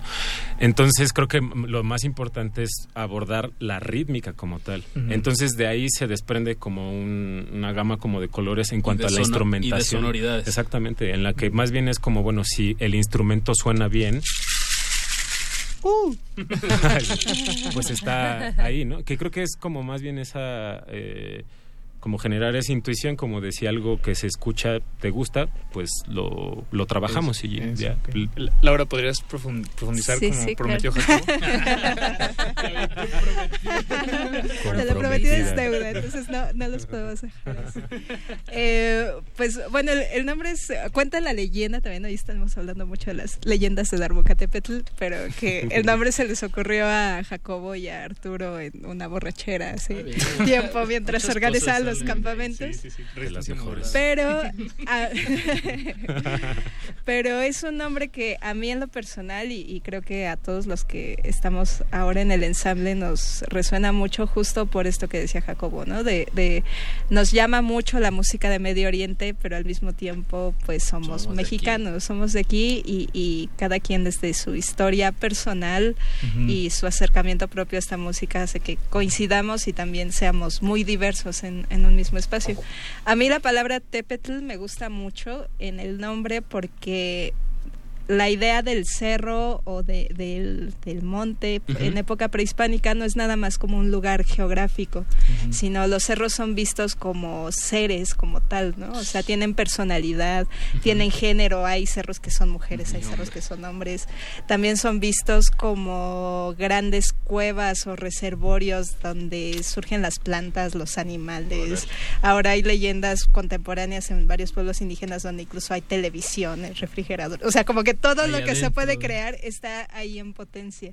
Entonces, a mí se me hace una idea muy bella porque creo que justamente este espacio es lo que ha permitido, a partir de eh, estudiar y apropiarnos de rítmicas de Medio Oriente y de búsquedas personales de aquí, nos permite crear un montón de cosas, experimentar con un montón de sonidos y en ese sentido pues está increíble ser parte de, de esto. En, en, en cuestión de, pues de, de herencia de rítmicas, eh, se podría decir que de Medio Oriente se ha preservado muchísimo más que, que ritmos originales de aquí de México. Tengo esa pregunta, la- o sea, hay, hay más información, hay más información de, de antigüedad o de Uf. Ajá, Sí. no sé, es mi duda. Sí, sí, sí, sí. Sí, ¿no? Sí. Aquí se perdió muchísima Sí, música, claro, ¿no? claro. De hecho, también como mucha de la información de las de las rítmicas de Medio Oriente está perdida. Sí, ¿no? seguro, Como se también. quemó o desapareció. El... Pero existen como ramas que a las cuales te puedes acercar que parten como desde el sufismo hasta eh, como tradiciones musicales muy, o sea, muy regionales, ¿no? Como de, de distinta, de distintos lugares en específico que que sí eh, te dejan ver que hay un registro más amplio como de esa información y lo, lo que está bien interesante también de eso es como dónde convergen porque entran por Veracruz entran como por Ya. Mérida y También y- ahí se empiezan a hacer Ajá, otras ramas. sí, sí, sí. y te lleva como a una raíz que podría suponerse entrecomilladamente África. que es África no. Claro, a veces se, se, se nos olvida o eh, que, que la música también viaja, o, o más bien, la música viaja distancias físicas, ¿no? O sea, no... Y Digo, se- claro, hay, hay como una digitalización y bueno, pero dejando eso a un lado, sí, sí importa como dices, este, lo- los puertos eh, son, son lugares donde, en al- donde son hervideros ¿no? Sí, Este, claro, musicales claro, y claro. donde su- surgen muchas eh, pues mezcolanzas y mestizajes, Mestizajes. eh, rítmicos, musicales. Sí. Eh, y eso está completamente ligado a, a la geografía misma. ¿no? Ujú, sí, sí, Este, Sí, y, y de hecho es interesante que, bueno, este tipo de, de- de rítmica y este tipo de música pasa, generalmente pasa por tradición oral. Digo, ahorita ya, ya es posible decir, bueno, estudié en el Conservatorio de Marruecos y estudié este tipo de cosas ya de manera más en la academia, ¿no? Pero son cosas que pasan de, por tradición oral, ¿no? De mi abuelito tocaba y me enseñó, y ya le enseñó su abuelito y así tocan en el pueblo. Y, y es interesante ver esa convergencia, por ejemplo, eh, toda la influencia que hay de la rítmica de Medio Oriente, por ejemplo, en Europa del Este, ¿no? Que son contextos completamente diferentes, pero escuchas eh, cosas muy similares eh, y, y dices, ah, claro, De ahí viene. ¿no? O, o en una parte, no sé, si nos vamos a Marruecos, hay un ritmo que va a tener un nombre y si nos vamos a Egipto va a tener otro nombre y es el mismo ritmo, ¿no? Claro, o cosas claro, así. claro. Es- eso es como, es muy interesante ver esa riqueza y esa ramificación, ¿no? Que, y esa migración, digamos, que tienen las tradiciones. Eso. Pues ahorita que mencionas Marruecos, Sandra, pues regalémosle a la audiencia eh, una un- este tema que se llama de ustedes de, de Darbucatepetl que se llama Marruecos. Así es. Algo que quieran contextualizar antes de que empecemos Pues, a escuchar este Tal vez algo que, este que debamos... eh, Es una que composición que se grabó en, eh, en San Ildefonso Para una exposición de eh, el arte musulmán. Y en esta, en esta exposición tocamos, creo que éramos como 12 músicos y tuvimos un invitado este que toca el miswis, que es una flauta tradicional de, de mm, eh, Medio Oriente, y este y eh, un mismar egipcio. Eh, entonces la composición está prácticamente dirigida como a lo que se alcanzamos como a recoger tanto de viajes este y de información de gente que nos compartió aquí eh, que eran margelinos este rítmica como en general no hacia este lugar que es Marruecos que también creo que es un semillero así súper importante como para voltearlo a ver Ok, ok. Pues eh, Pues volteémoslo a ver con los oídos. puerto ah, entre África y Europa, ¿no? Ahí, ahí nomás. Pues escuchamos eh, Marruecos de Darbucatepetl y no le cambie porque también va a haber aquí algo de improvisación en vivo con las percusiones, con nuestros invitados. Entonces, pues no le Atentos. cambie. Estamos escuchando. Cultivo de ejercios.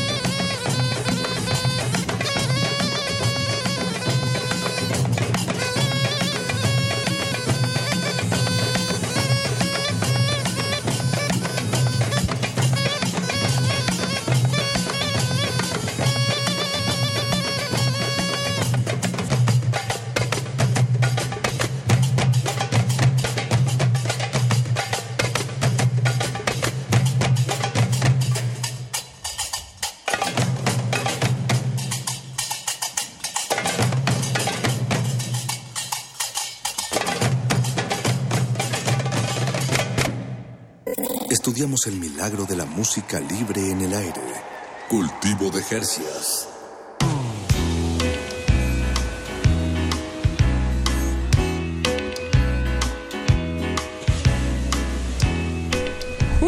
Uf, ¿qué tal, eh?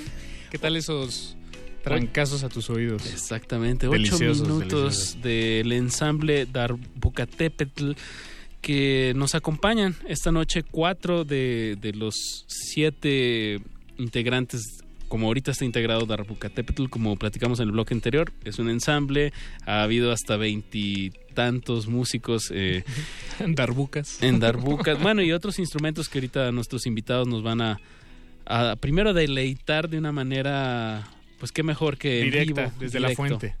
También, pues cabe recalcar, ellos se van a estar presentando. eh, esto es un, un canapé, pues bastante, bastante jugoso de lo que va a suceder mañana aquí mismo en la sala Julián Carrillo.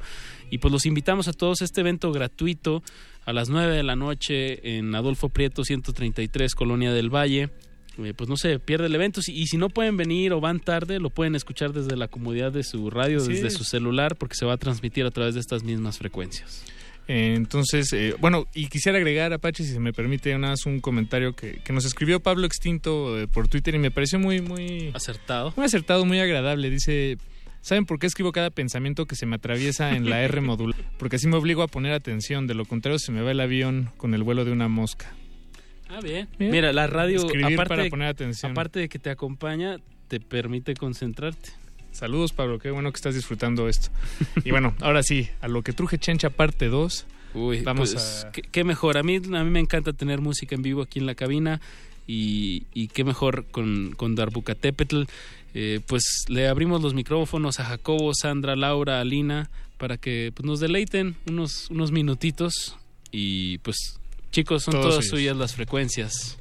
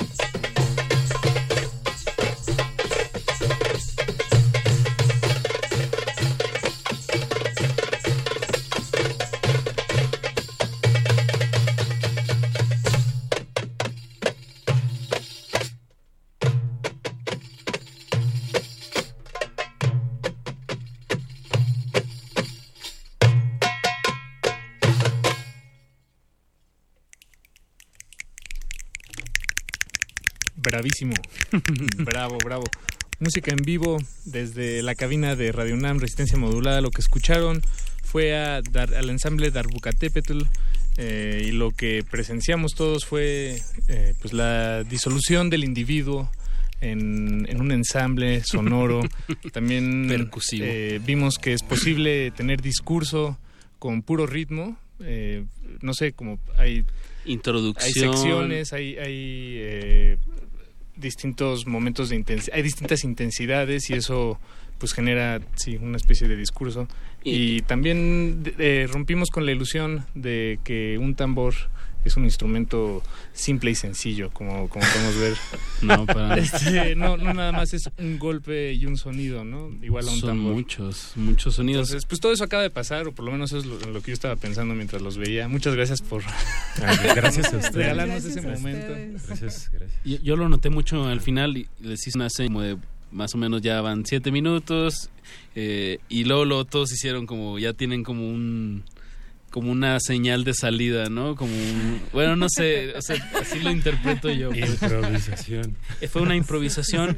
Primero describámosle a la audiencia eh, qué instrumentos. Había dos darbucas. Había dos darbucas eh, que son de parche de plástico, estas darbucas. Eh, hay un bendir, que es un bendir egipcio, que tiene parche también de plástico.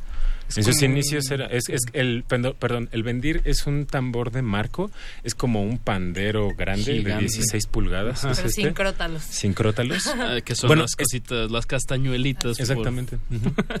Para que nos entendamos. Y los cascabelitos, Exacto, los exacto, y este eh, ¿qué- ah y un, un rec que el rec es literalmente el pandero eh, pero Con la- crótalos. con crótalos pero eh, diste un poco como del- de los panderos que, que se manejan por ejemplo en Veracruz que el parche es de, De piel. Es, que también los, los, los primeros instrumentos que se hacían Sí, en, claro. en Medio Oriente tenían como la base que era el, el cuerpo era de cerámica y la piel era de pescado. Oh, de- wow. también de cabra, eh, bueno, de cualquier animal, ¿no? Pero este instrumento, el rec, eh, es eh, los crótalos son muchísimo, muchísimo más duros y de hecho la técnica es sosteniendo y apretando los crótalos para generar como sonidos con los crótalos, con el parche. Este, y luego girándolo como si fuera un pandero normal, ¿no? Entonces es como un instrumento súper completo que en la música de los 40 em, de Egipto, ¿no? una referencia pod- podría ser, por ejemplo, un calzum, este, pueden encontrar ese instrumento súper presente como hacia atrás. Hay una época en esa, en una, una temporada en, en, en esa música Que ya se pudo grabar. que, y que ese era el instrumento principal. Ya. Después Porque por la- su variedad de sonidos. Ajá, ¿Cómo la- es el nombre otra vez? E- es R Ajá. y Q. Así lo pueden encontrar. Rec. Rec o, o lo pronuncian también como rec, ¿no? Porque rec, de hecho es como una R suave, dependiendo de quién es el que lo diga, ¿no? Pero Es, es un poco similar eh, en cuanto a la, la, la riqueza sonora, por así llamarle, o la- las posibilidades. Al, bueno, me, me remite a mí a la- al, al, tam- al tam- tamborero, no, bueno, el, el brasileño, este... Al pandeiro. Al pandeiro, perdón. es- es la misma. como lo mismo, ¿no? Bueno, Sí. o sea, también este, tiene este juego con los crótalos, los dedos, este... Sí. y, eh, claro. De hecho, ese, es instru- ese instrumento, bueno, esa forma de instrumento está en todas las culturas, ¿no? O sea, como en, o sea, en- México lo tenemos, en Italia es súper famoso el pandero también, ¿no? Como en en, en Londres, en, en Inglaterra, como en, o sea, en, en toda Europa está ese mismo instrumento.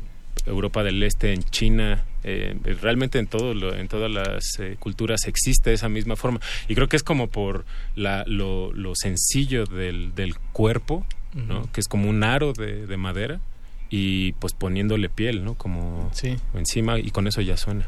Y, y puedes hacer mucho con él. Claro. Y esto es en instrumentación. En cuestión de, de rítmica, ¿hay, hay, más juego con, con, con tiempos irregulares? ¿O qué, qué nos podrían decir de, no sé si de ahorita, pero de lo que van a tocar mañana? Eh, ¿hay, más, ¿Hay más juego con, con tiempos irregulares. Sí, sí, sí. De hecho, tenemos una, una composición que es, es composición de aquí del, de, de Lau, que se llama Ejecatl y los músicos del sol. Ejecatl, Pues- el dios del viento. Exacto. Eh, digamos, la primera parte empieza en 17 octavos. Ah, wow. Entonces, sí. eh, y bueno, en- de, de, de, de- de ritmos irregulares, pues sí se encuentran más en Turquía, en, Ok. En Europa del Este, se encuentran muchísimo también. Eh, pero sí, pues, eh, realmente no, no podemos decir, ah, tenemos música tradicional turca o música tradicional búlgara o así, pero, pero hemos, hemos sacado influencia de, de todo eso, ¿no?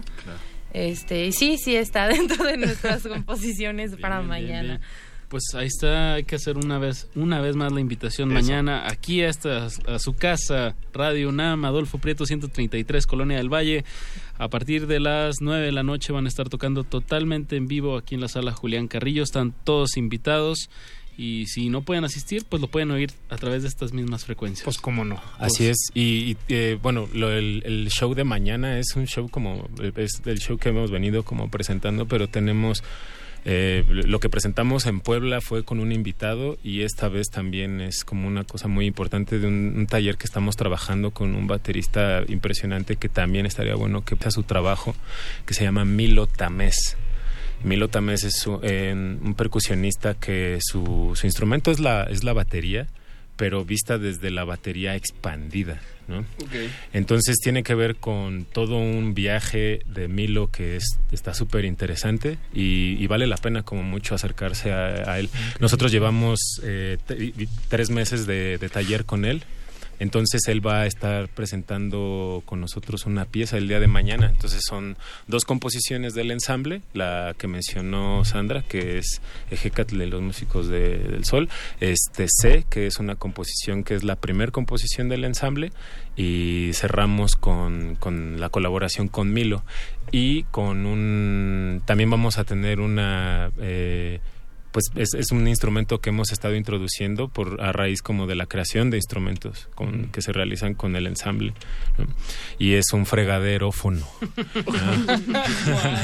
Fregaderófono, tilingófono. tilingófono también entonces hay instrumentos como variados que se han generado con el ensamble y mañana van a estar acá presentes de lujo De lujo. Pues ahí está la invitación. eh, pues mañana aquí nos vemos en estas mismas instalaciones. Que mucho. Pues qué bueno que se dieron la vuelta aquí para ir calentando las frecuencias. Muchas Eh, gracias. Muchas gracias, Gracias Jacobo, Sandra, Laura y Alina por darse la vuelta, por tocar. Eh, pues no nos queda más que despedir. Gracias Nos despedimos. Gracias. Muchas gracias. Hasta mañana. Felices de estar. Nos vemos Sí, hasta mañana. que duerman bonito. Descansen. Descansen para que mañana vengan con toda la energía y, Y vengan, es entrada libre. Exacto, exacto. Pues ahí está la, la invitación de Darbucatepetl, que también nos pueden escuchar en SoundCloud. eh, en las redes sociales En estamos en Facebook Instagram Eso. Pues muchas gracias. Eh, quédense en sintonía porque Resistencia Modulada acaba hasta las 11 de la noche. A continuación, gla- gla- gla- Glaciares. Glaciares. Se despiden de estos micrófonos su servidor Apache o Raspi. Paco de Pablo, gracias Eduardo Luis, gracias Don Agus. Muchísimas gracias. Alba Gracias. Martínez en Gracias. continuidad. Gracias.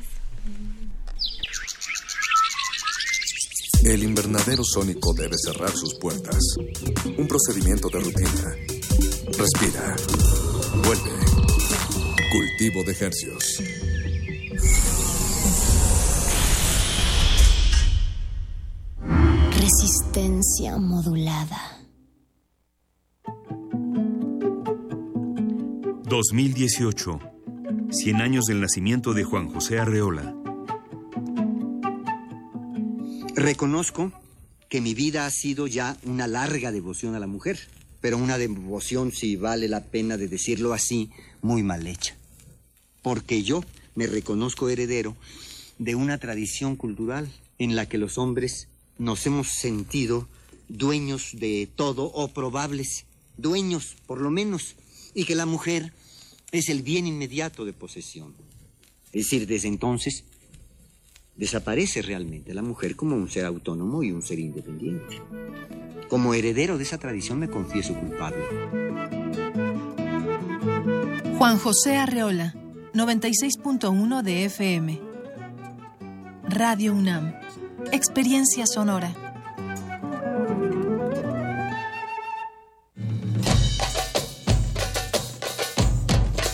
La darbuca es un instrumento de Medio Oriente que se enamoró del suelo mexicano.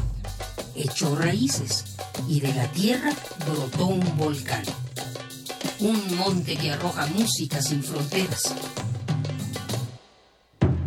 Conoce a Darbucatépetl. Percusión y experimentación.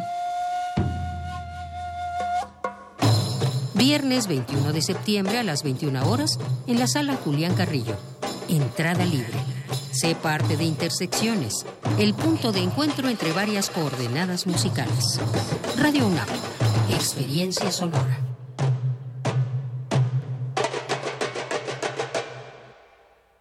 A 50 años del movimiento estudiantil de 1968, escucha semanalmente la crónica documental Este día en 1968. Se inició una manifestación de aproximadamente 150.000 estudiantes y profesores de las cuatro grandes instituciones educativas de la capital. En voz de Daniel Cassés y Flora Botton, vive el día a día del movimiento junto con descargacultura.unam.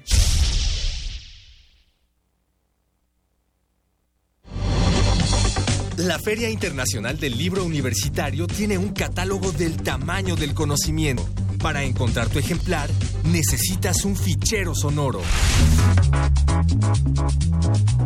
Radio UNAM te invita a escuchar sus coberturas especiales de la Filuni 2018, una cita con el conocimiento, en vivo desde el Centro de Convenciones y Exposiciones de la UNAM, martes 25 de septiembre a las 18 horas viernes 28, sábado 29 y domingo 30 de las 17.30 a las 19 horas por el 96.1 de FM.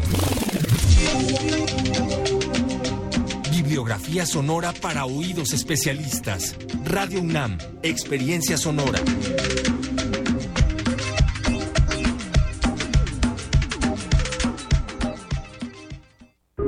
Resistencia modulada.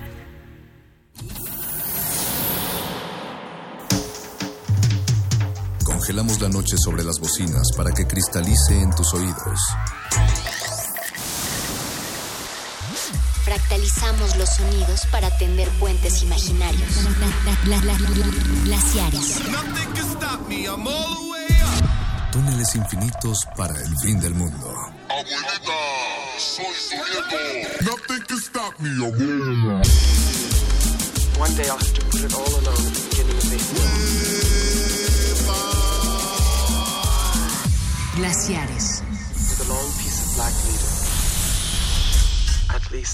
Black.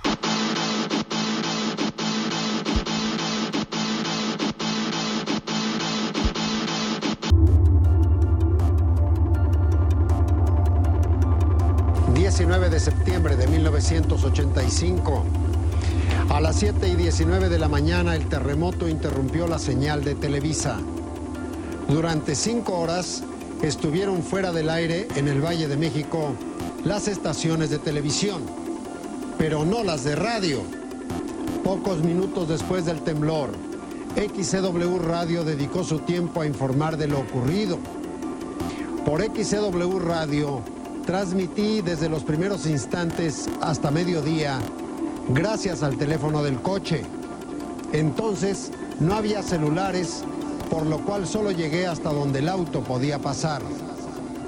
Lo que usted va a ver hoy es muy sencillo.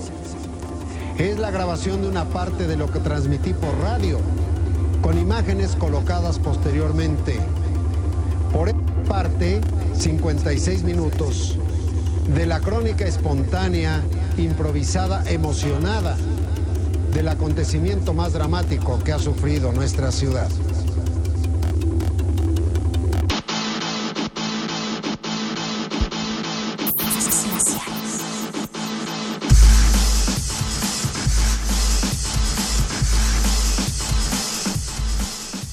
Justamente hace dos días, hace un año, hace 33 años, eh, la catástrofe hay cosas que no nos gustaría recordar y que irónicamente nunca hay que olvidar porque también es un diálogo, nos dicen muchas cosas sobre nuestro país, sobre quiénes somos, sobre en dónde estamos parados y hacia dónde vamos también.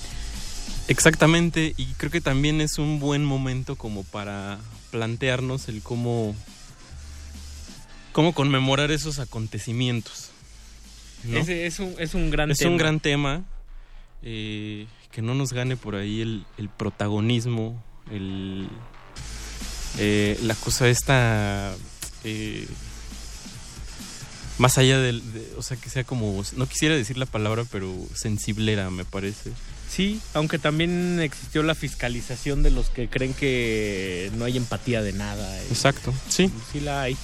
Bienvenidos una vez más a Glaciares. Esta noche, pues, como todos ustedes saben, el 19 de septiembre de hace un año es una tragedia, justamente en el aniversario de, del, del terremoto, el, el más grande que había tenido hasta entonces eh, la Ciudad de México, o el que ha tenido hasta, hasta entonces. No, me parece que es el segundo más grande de los cinco o seis este, de mayor magnitud que, que han sacudido a la, a la Ciudad de México.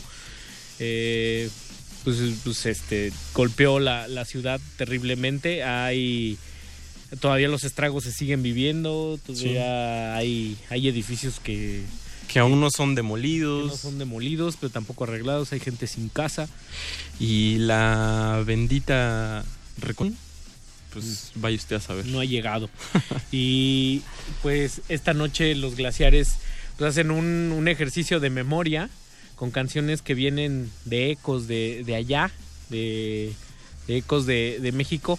Y algo que me llama mucho la, la atención, Mauricio, es que eventualmente cuando uno se topa con textos de este tipo o, o de, de cosas que nos quieren hacer entrar en, en contexto, eh, las, las canciones y los artistas suelen, suelen ser las mismas, ¿no? Este, Se escuchaba The Cure, se escuchaba Flans, este, sale Fobia por ahí, pero el subterráneo y la, eh, digamos la parte más terrenal de, de la cultura musical mexicana Digamos, digamos dos capas abajo.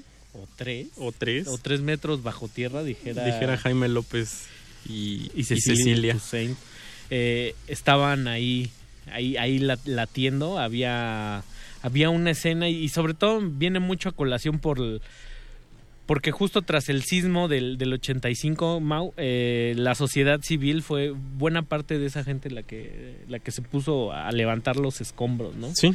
O sea, quedó prácticamente abandonada de autoridades, o sea, la, la ayuda llegó mucho después.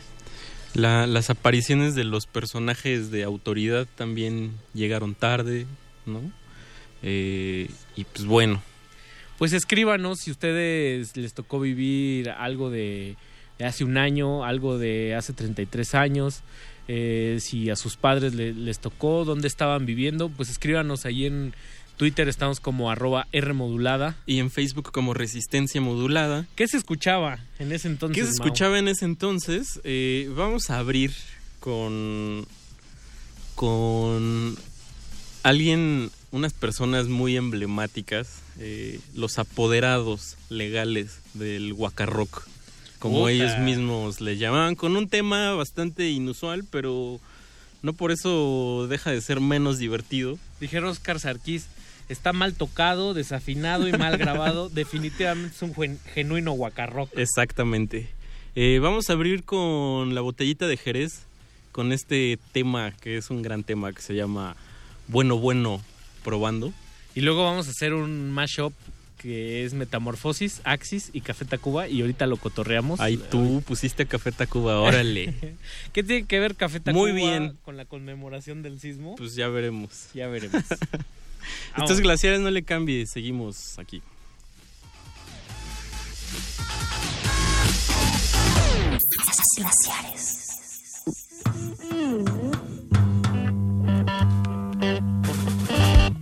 Bueno,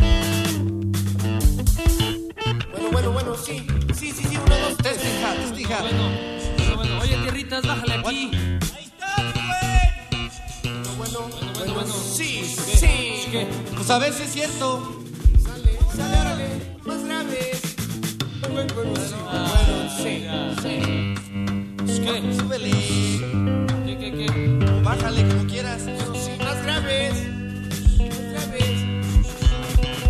Testija, testija, testija.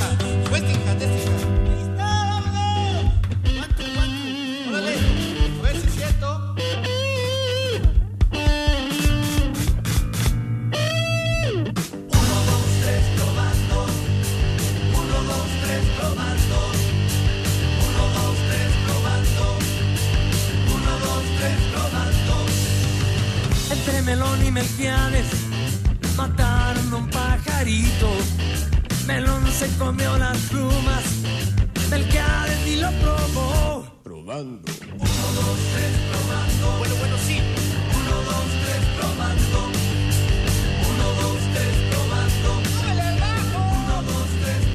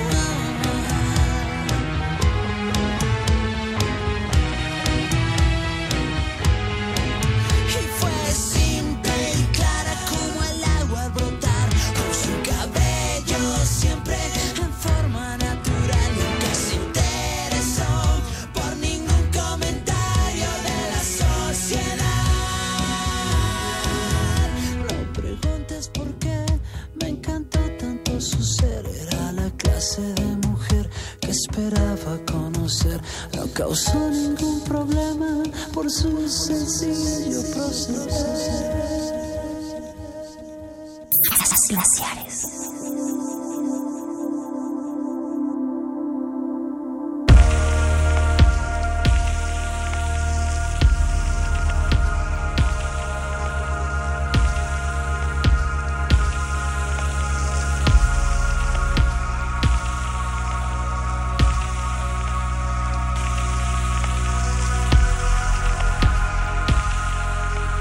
Oriundos de Ciudad Satélite y rescatados por una banda de Ciudad Satélite, Café Tacuba, en su disco Avalancha de Éxitos, que fue el tercero de su carrera de covers.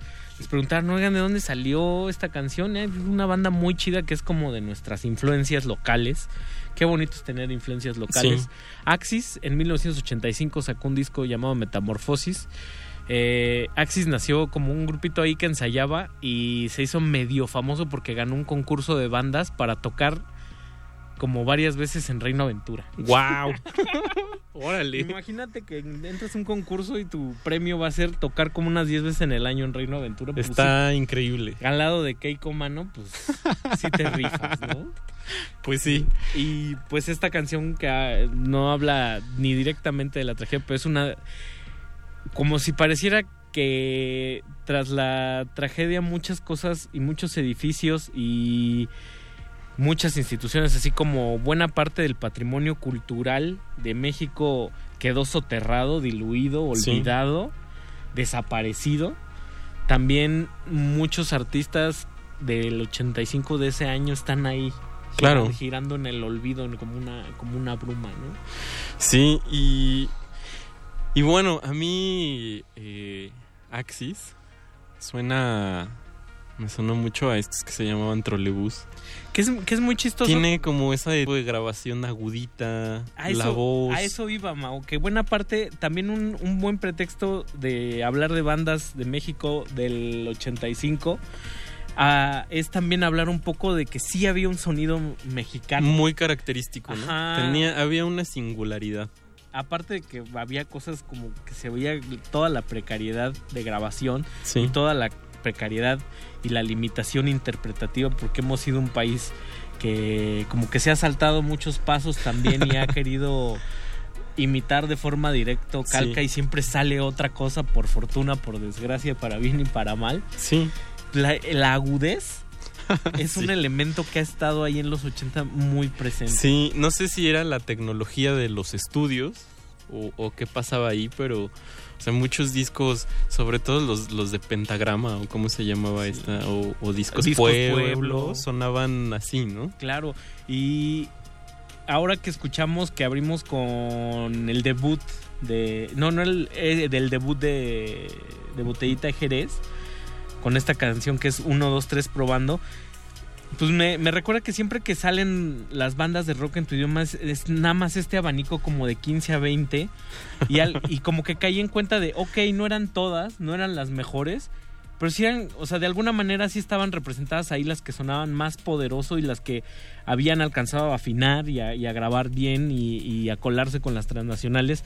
Y Botellita de Jerez es una de esas que, que sí transmitía ese, ese poder y ese desparpajo y ese humor y esa potencia que, que se decía era este reflejaban en vivo, ¿no? Sí, sí, de una experiencia completa, divertida.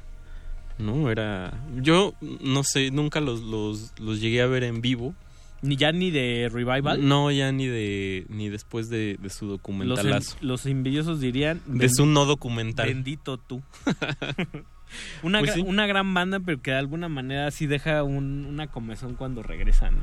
Sí, También. te deja ahí la cosquillita, ¿no? Como, pues vaya, son, son importantes. eh, como que los tengo en ese cajoncito con el personal, como, como estos grupos, no, no, no ligeros, pero, pero que hacían un muy buen uso del humor. Y sobre todo un humor muy local, ¿no? Porque yo dudo que esto se puede entender en otro, en otro lado o en otro país. que eso, eso me encanta, ¿no? Que esté Cuando lleno lleg- de esa localidad. Claro, claro. Y a mí lo que me parece curioso con Axis es que tras este punch que le, que le dio Café Tacuba, pues muchos coleccionistas de discos ya han- le han rascado. Pero en todas esas cosas que uno busca en YouTube o que luego sale en Canal 22 o en el 11 sobre el rock mexicano, nunca nadie va a tocarle a la puerta ahí en Naucalpan a, a los señores de Axis o existirán. Así a mí me da una curiosidad enorme. ¿Qué ¿dónde- estarán haciendo? ¿Dónde estarán estos, est- estos ya no chavos, no? Que Sí. se trata de los hermanos del Corral, Arnulfo y Arnan- Arma- Armando. Órale. Y este, pues era un cuartito de, de ensayos, ¿no? Era un rock juvenil. Que recordemos, hay que posicionar las cosas que sí suenan precarios, pero hay que ubicarlas en, en su justa dimensión y en su contexto, ¿no? Sí. O sea, el rock mexicano pues sí, ya había avanzado, ya había evolucionado, pero pues también estaba muy mal visto en los 80 todavía, ¿no? O sea, Sí. O sea, no era no eran los chicharrones que tronaban y no eran los chicharrones que truenan hoy en día tampoco. No. O sea, seguimos siendo un país vernáculo, esa es, esa es la realidad, pero bueno, ya tenemos un- una, una gama o un abanico más amplio. Más amplio, ¿no? Y ya Sí. también...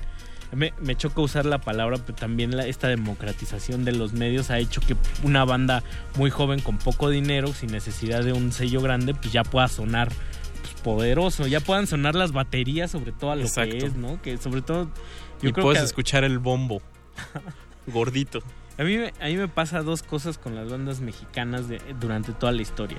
Una cosa es que históricamente hemos adolecido de una cantidad muy nutrida de buenos cantantes y buenos letristas. O sea, son, Sí. son excepciones y por eso las excepciones suelen gastarse tan, Tan rápido, ¿no? Y en la grabación, todo lo que está atrás de los 90 suele sonar las baterías Sí. muy bajo. Muy, ¿no? muy. Muy delgadito ahí. Flaquitas. Ajá. Sí. Pues sí. Y bueno, creo que también por ahí en, lo- en los. En los 80. eh, pues sí era difícil como. Como encontrar bandas que sonaran. Pues distinto a lo que la mayoría estaba. Estaba haciendo, ¿no? Y a mí Axis me parece que medio sí rompía ahí algo porque sí suena raro, está extraño. ¿No? Ajá, y, y to- sobre O todo... sea, no- notas esta vena como juvenil, pero hay algo ahí como que así de, ay, ¿qué habrán escuchado estos cuates? Por ejemplo, en ese, en ese año, en el 85, salió Ricky Luis con Tengo un mes con el mismo pantalón, que es una taradez fenomenal, lo Sí. digo en el mejor de los sentidos. Y a pesar de que era un tipo como un producto prefabricado, fresón, lo que tú gustes y mandes, así como muy superfluo, sigue sonando de alguna manera a, a lo que el rock era en ese entonces, que era como algo muy conectado con la urbe. Sí. O sea, sonaba urbano Ricky Sí. Luis. Hoy en, hoy en día a la distancia, faltas a la moral o, o la gorda de la esquina, todas esas cosas, son, suena de repente como a rock urbano. Sí, sí, tal cual, tal cual. Pues vamos a seguir, Ricardo. Eh, Ah, antes, saludos a Eric Arroyo, a Jesse Martínez y, y Axel, me parece que Axel Arturo Barceló. Espero haberlo dicho bien. Axel Arturo Barceló le, le. Wow. Que nos están escuchando. Saludos a todos ellos. Y debo decir que extraño ahí que Tecuani. Yo nos- también nos la extraño hizo- Nos que la hizo válida. Sí, O sea, sí, sí. Durante todos los playoffs de la NFL no, no nos va no a nos va a escuchar. Y también hay que mandarle saludos a Pablo Extinto, que estuvo muy, muy eufórico con el programa de Glaciares anterior. En Twitter estuvo muy activo. Eh, y pues bueno, un abrazo Eso. al querido Pablo ¿Con qué nos vamos a ir? Vamos a escuchar a Amparo Ochoa con esta canción que se llama La Mujer. Y después vamos a amarrar con el querido eh, Rodrigo González. Ahí con Amparo Ochoa, con esta canción que es Se va la vida, compañera mujer, original de León Chávez Texeiro. Exactamente. Que un poco viene a colación. Salió ese año, en el 85, y hace alusión sobre todo a- al, al papel de, de la mujer en, eh, de- en la época. Sobre todo, recordemos que durante el terremoto pues, las costureras fueron un sector como muy... Muy, Muy vul- vulnerable. Muy vulnerado. eh, y, y mucha atención a la, A la letra. A la letra está increíble. Eh, el título de la canción ya es bárbaro, ¿no? Se va la vida, bueno, eh, ¿Cómo la- dices? se va la vida, se va el agujero como la mugre en el lavadero. ¿Qué, qué imagen? qué Y imagen. igual, impregnada de mucha localidad y de mucho eh, realidad social o cultural. sin, sin esa Realidad nacional. sin esa sin esa sin ese afán no Sin, ese esa- afán de, de, pues como de querer hacernos los curiositos, ¿no? claro Pues vamos a escuchar a Amparo Ochoa con un tema de León Chávez Texeiro, el, el querido viejo aguerrido. el, el, el- el- ¿cómo le Locochón. el, el viejo cuerudo el, Viejo el- cuerudo o algo así, ¿no? viejo gruñón y luego ¿con quién? Y luego vamos a escuchar a Rodrigo González con este tema que se llama ¿Qué hacer con tu ser, Ricardo? Una una letra eh, este, yo podría decir. Existencialista, materialista y cotorrona. y cotorrona, vámonos. vámonos.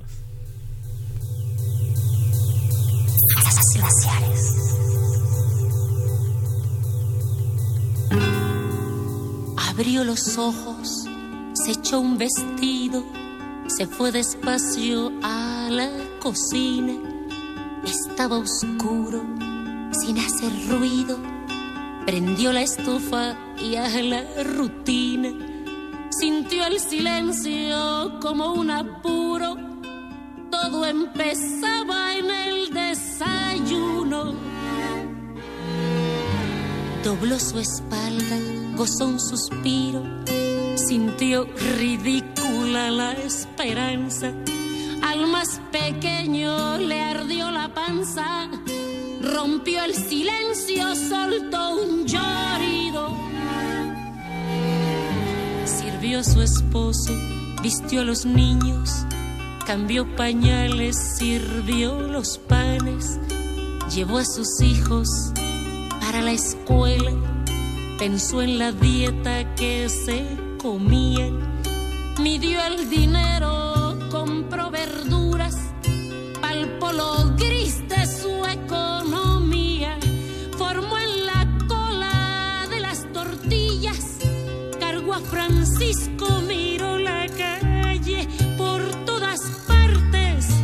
había mujeres, todas compraban y se movían, cumplían aisladas con sus deberes, le recordaban a las hormigas, Sintió de pronto que eran amigas, sintió que todas eran amigas.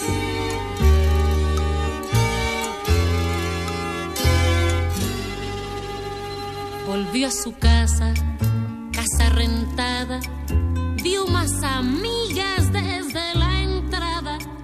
Le dio a Francisco con qué jugar, barrió los pisos, tendió las camas, se vio al espejo,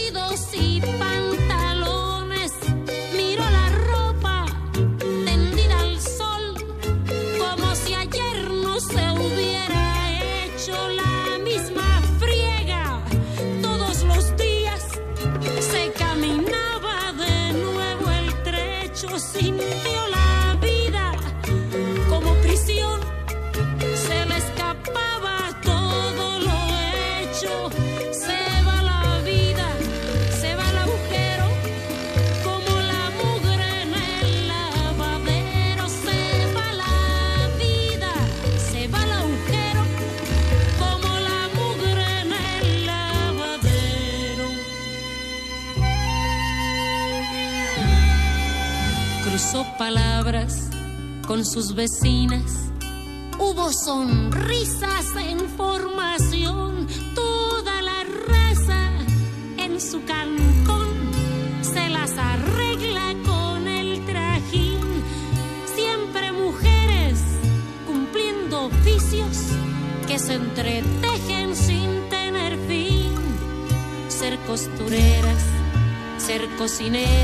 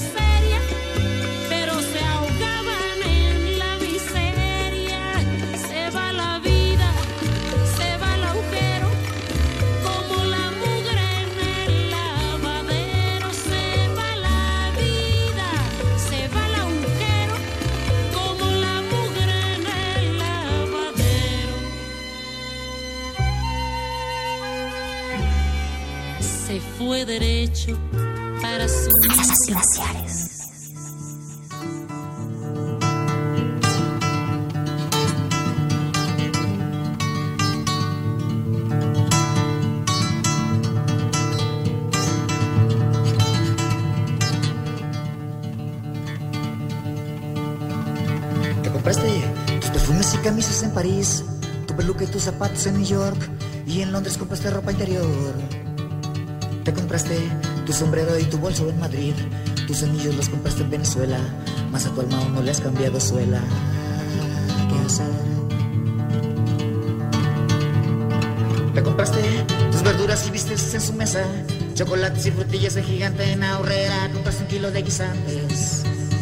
Alquilaste una playa para ir de vacaciones, diez meseros para un más espíritu se muere desnutrido, sí. ¿Qué hacer? ¿Qué hacer con tu ser que nunca se cansa de comer y beber? ¿Qué hacer? ¿Qué hacer con tu ser que nunca está a gusto de tener y tener?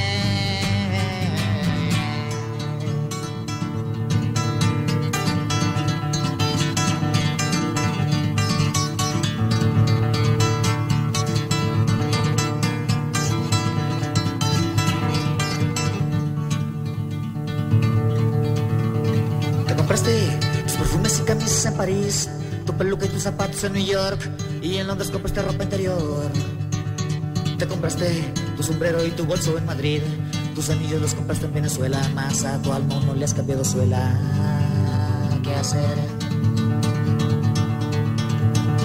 Te compraste tus verduras y vistes en su mesa, chocolates y frutillas en gigante en ahorrera, compraste un kilo de guisantes. Alquilaste una playa para ir de vacaciones, diez meseros para un agasajo chido, más tu espíritu muere de desnutrido. Sí, ¿qué hacer? ¿Qué hacer con tu ser que nunca se llena de comer y de beber? Glaciares. Critics around the world and sound. Glaciares.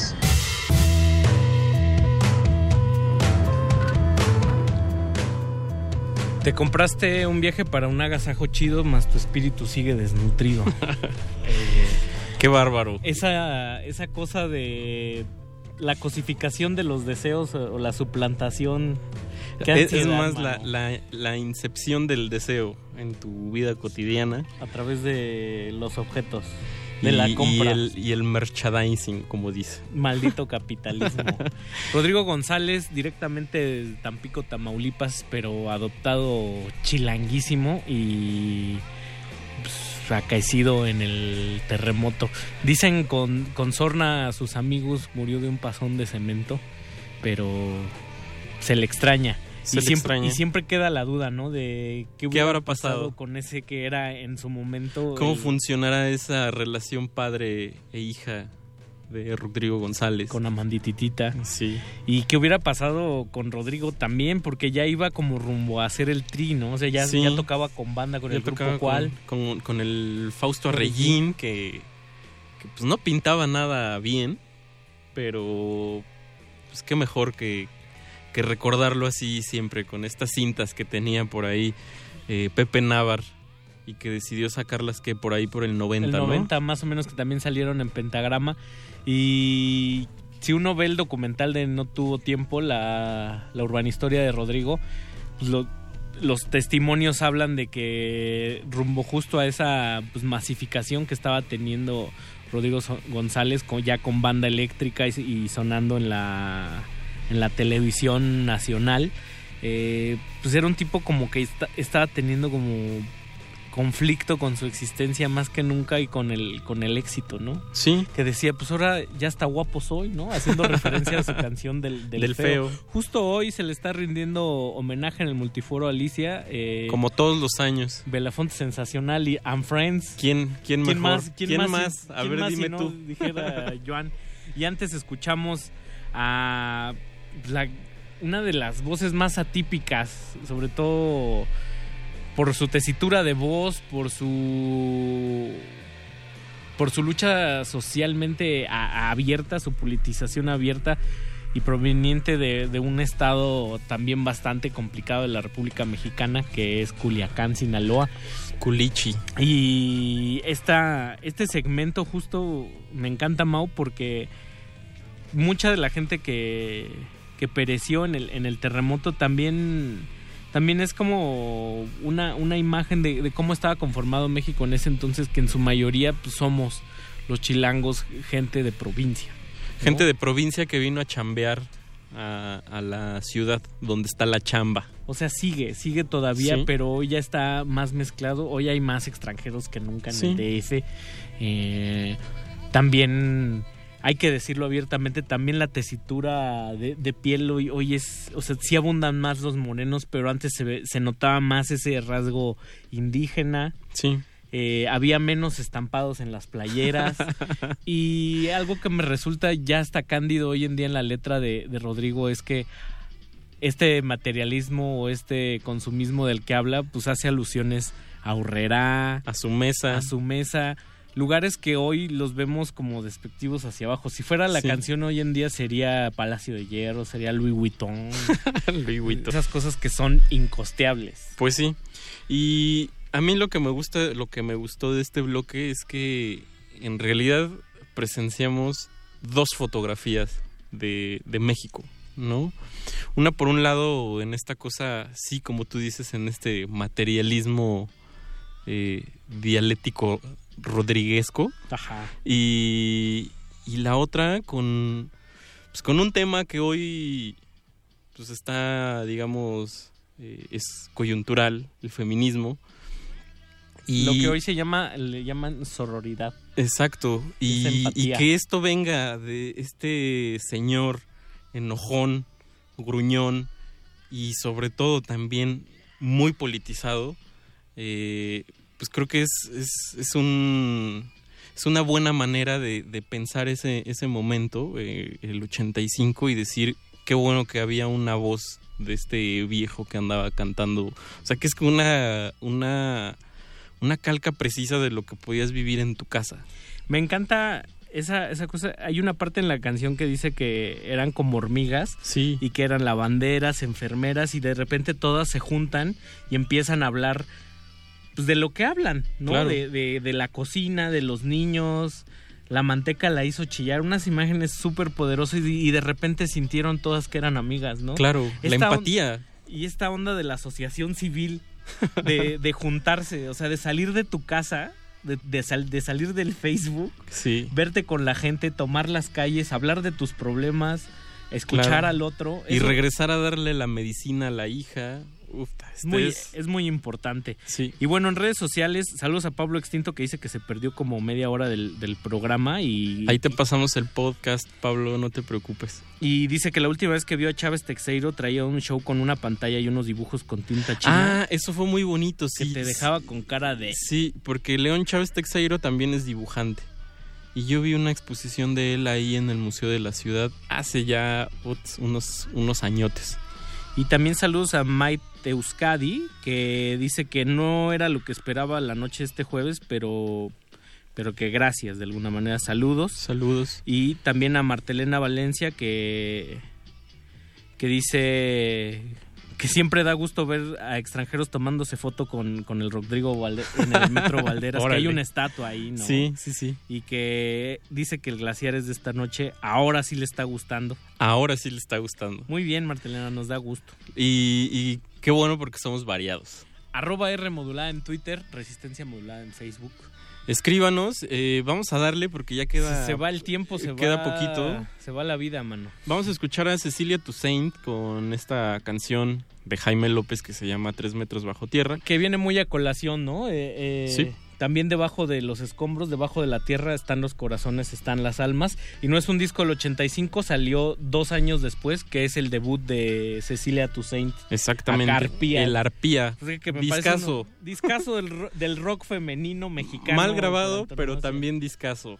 Letras Poderoso. machaconas. Y pues luego vamos a ir también con el debut del... Del, del, Del letrista, ¿no? El, el divo de Juárez. Otro divo de Juárez. ¿Es de Ciudad Juárez? Yo sabía que Jaime López era de Ciudad Juárez. No, no es, no es de Durango, por eso siempre pone que... Eh, personaje va a yo no sé si habrá vivido mucho por ahí. Tal vez sí, porque eres- trae tatuado un, un alacrancito en el brazo. Y siempre trae esta onda de Nordaca y así, ¿no?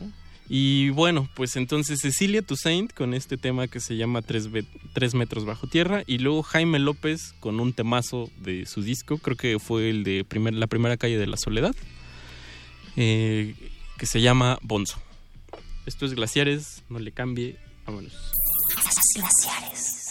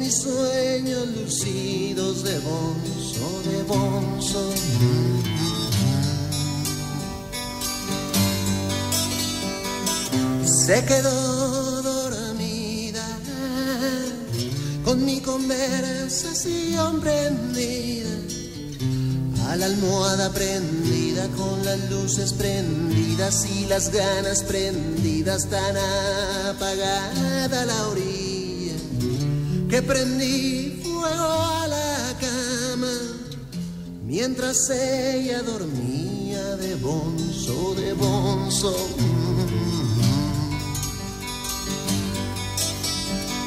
y me fui al cielo. Poco después de aquel incendio, con el alma entre fuego, con aureola de fuego, con la cara de fuego tan aprendido por fuego, que prendí fuego en el cielo. Dios está en el infierno de bonzo, de.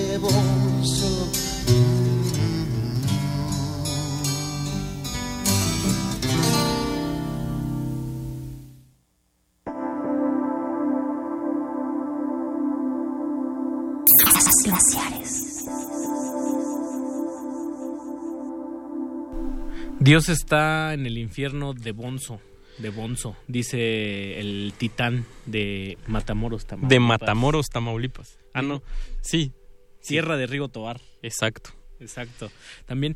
Y me quedo pensando tanto en Rodrigo González como en Jaime López Mau que tras el 85 hubo como un bloqueo a sus figuras y hacia lo que pudieron haber sido a la postre. Digo, ambos son leyendas. Sí. Jaime López lo tenemos vivito y cantando todavía. y en una madurez bárbara. Sí, sí, como los vinos, mano. Sí. Un can- me atrevería a decir Cada que vez que feo y mejor. y mejor. Es, es un letrista bárbaro, ¿no? El- De, el de alto octanaje, Y- Ricardo. Pero lo que se me hace bien curioso es que a quien le preguntes que, que está entendido en el tema, sabe que es fácil de los 5 o 10 mejores letristas del rock mexicano. Y no solo del rock mexicano, yo me atrevería a decir, ¿eh? o sea, de, De la de la canción mexicana, ajá, podría ser. También, en general, Sí, ¿no? sí. O sea, sí lo pondrías a la altura de un José Alfredo. o- Sí, no, Sin seguro, du- sin sin, duda. duda. sí. Incluso un poquito. Incluso un poquito Ah, más. Ah, qué fuerte. No, pero eh, es que lo que da... O sea, yo me acuerdo mucho en una entrevista que, que le hicieron a él que, que decía, yo creo en el culto al trabajo, no en el culto a la persona. Y se siente como que dices, claro, esta es una canción tallereada, línea por línea.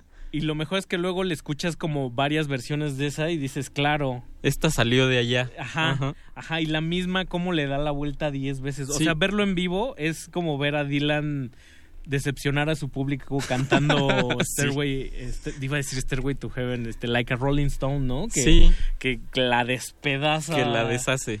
Y, y es increíble. Y sin embargo, no, no encabeza un vive latino. Sí, ¿no? O sea, no, no, es, no está en esos linderos de ventas.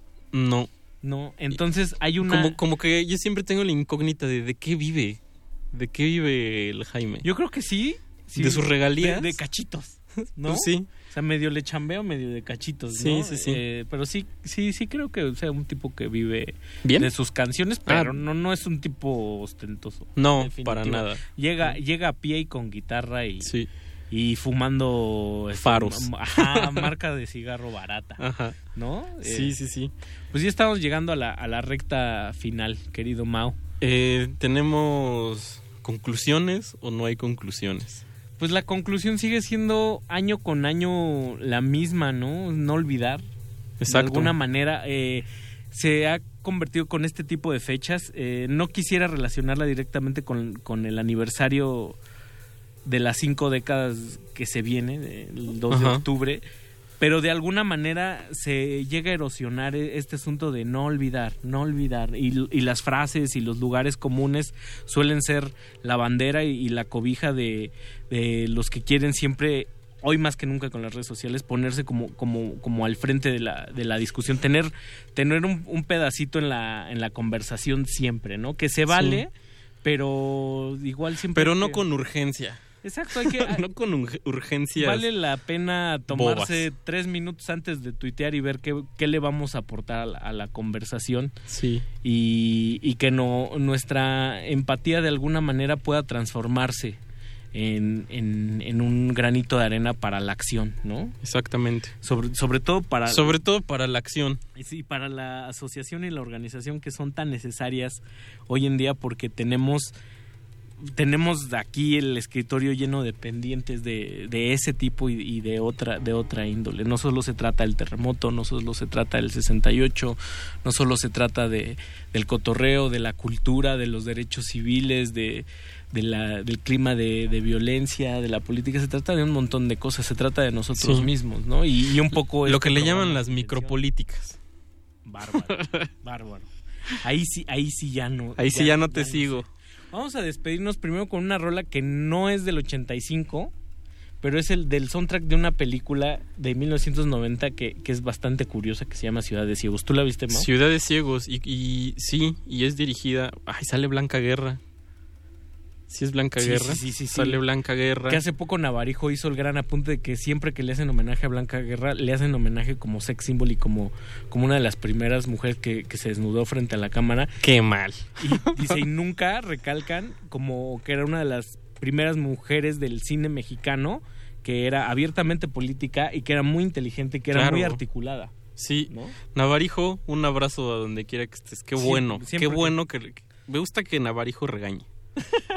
Es un buen elemento. Sobre todo cuando tiene puntos así de asertivos, ¿no? Pues bueno, la Ciudad de Ciegos es la historia de, de un departamento a lo largo, un departamento mexicano a lo largo del, del tiempo. Sí. Muy curioso. Diez historias, ¿no? Diez Son más o diez menos. historias desde los, desde los 50, me parece, hasta los 90. Una cosa ahí rara. Está rara. Variopinta. Sí. Pero justo en el momento donde sucede el terremoto, me encanta que no recuerdo qué actores, eh, su, su ama pintando los labios. Y, Ah, claro. Y está temblando y dice, güey, chingue su madre, está temblando. Y en ese momento suena esta canción que es de José Elorza y de Jaime López. Y de Jaime López, sí. que dice aquí me quedo. Y en un país con tantos problemas, eh, con tanta precariedad, con tantas carencias, y uno siempre decide quedarse, ¿no? Sí. Es curioso. Y si eres un maestro de la apropiación, mano. Está... Qué bueno que decidiste meter esa canción. Y luego vamos a amarrar con una cosa típica del 85. Eh, Arturo Mesa, en, un- Puta. en una de sus mejores etapas, que yo sí dije cuando escuché esto, qué bárbaro, John Zorn en el Yazorca. Así, así hubiera seguido el querido Arturo Mesa. Uno de los artistas más raros también del subterráneo mexicano, ¿no? Progresivo, no progresivo, letrado. Urbano, Urbano. en- enojón, mago, pintor, poeta, chafón. Todo. Todo, ¿no? Pero, artista total. pero me agrada mucho siempre volver a Arturo Mesa. A mí mi favorito es, ¿cómo se llama? 70 centavos. 70 centavos para un Qué compa. disco, mano. Discazo. Si, si tienen oportunidad de, de escucharlo por ahí. El otro día lo quise comprar en, en vinil ahí en discos. no, cálmate. Lo tenía un tipo en Holanda como lo que cuesta, yo creo, este, pues mm, unos cuatro meses de, De mi- renta. De mi salario, sí, de No, unos cuatro meses de, de renta. Y saludos a todos los que nos escribieron, a Mario Humberto Hernández que, que le gustó mucho el Glaciares de hoy, a Pablo Extinto y, y pues, Pues ya. saludos a todos. Esto fue Vámonos. Glaciares. Nos escuchamos el próximo jueves. A ver Buenas con qué salimos. Muy buenas noches. Andrés Ramírez en los controles. Ricardo Pineda. Mauricio Orduña, Vámonos. María Fernanda Sánchez Armas. También. Bye.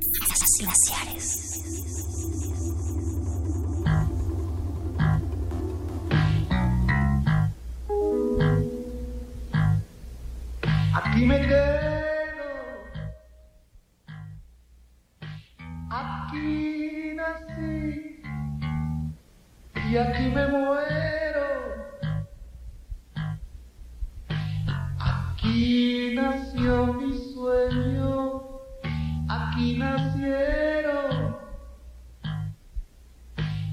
las aguas del arroyo y tú.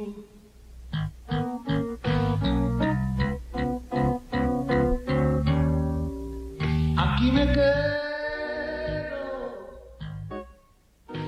La noche, la banqueta, el vaso lleno.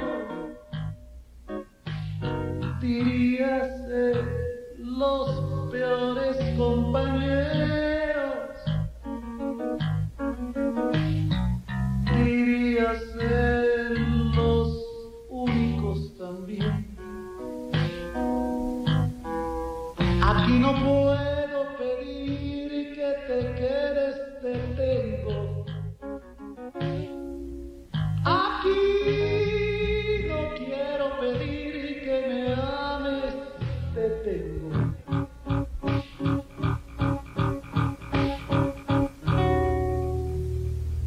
Aquí me quedo.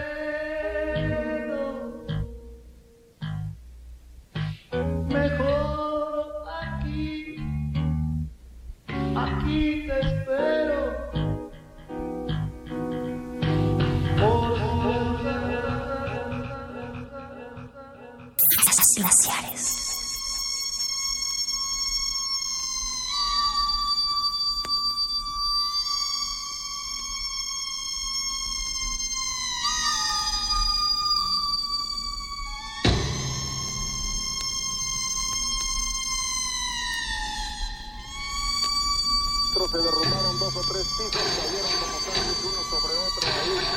Eh, no tengo aquí a la vista más que al- algunas muestras de, de, de, que este, este temblor pues, eh, afectó a ciertos edificios, otros no, no, ni siquiera sufrieron la rotura de sus vidrios y algunas torres eh, de comunicación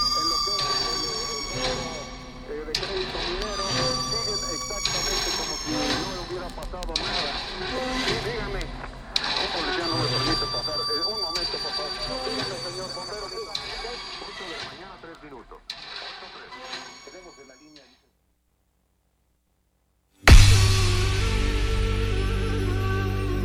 Por siglos nos hemos hecho escuchar. Nacimos como parte de esa inmensa mayoría. Hablar, Escuchar. debatir, proponer, cuestionar. Está en nuestra naturaleza. Instrumentos de conciencia de nuestro Usamos el sonido porque atraviesa obstáculos. Muros, fronteras. Nosotros somos la resistencia.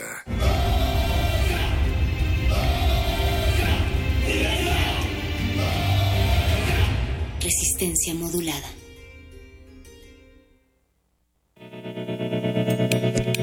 Universidad Nacional Autónoma de México. La Universidad de la Nación.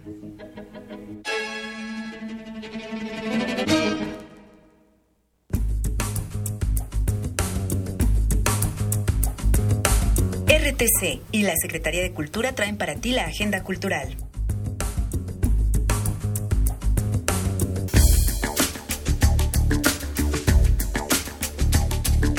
Un diálogo entre el pasado y el presente a través de la recuperación creativa de la expresión humana más universal es la muestra rupestre, 7000 años de arte contemporáneo, que se exhibe en el Museo Nacional de Antropología.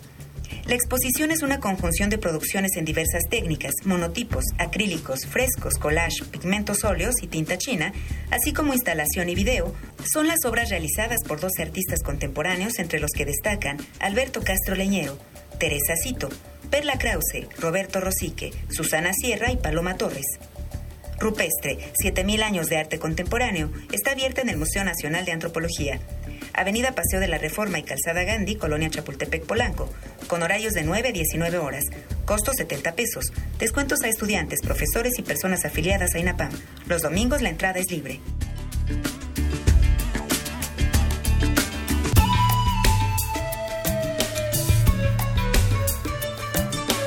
El Museo Nacional de Arte exhibe la exposición Territorio Ideal, Perspectivas de una época, en la que se conjuga un amplio recorrido por la obra del paisajista mexicano José María Velasco y obras de sus contemporáneos y discípulos, con un total de 103 obras realizadas por artistas nacionales y extranjeros de la década de 1830 hasta la de 1920.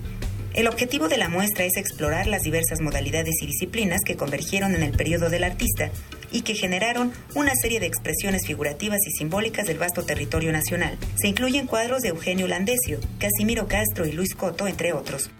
Territorio Ideal, Perspectiva de una época, se puede visitar en el Museo de Arte Moderno, calle Tacuba número 8, Centro Histórico, con horarios de martes a domingo de 10 a 18 horas. Costo 65 pesos, descuento a estudiantes y afiliados a INAPAM. Los domingos la entrada es libre.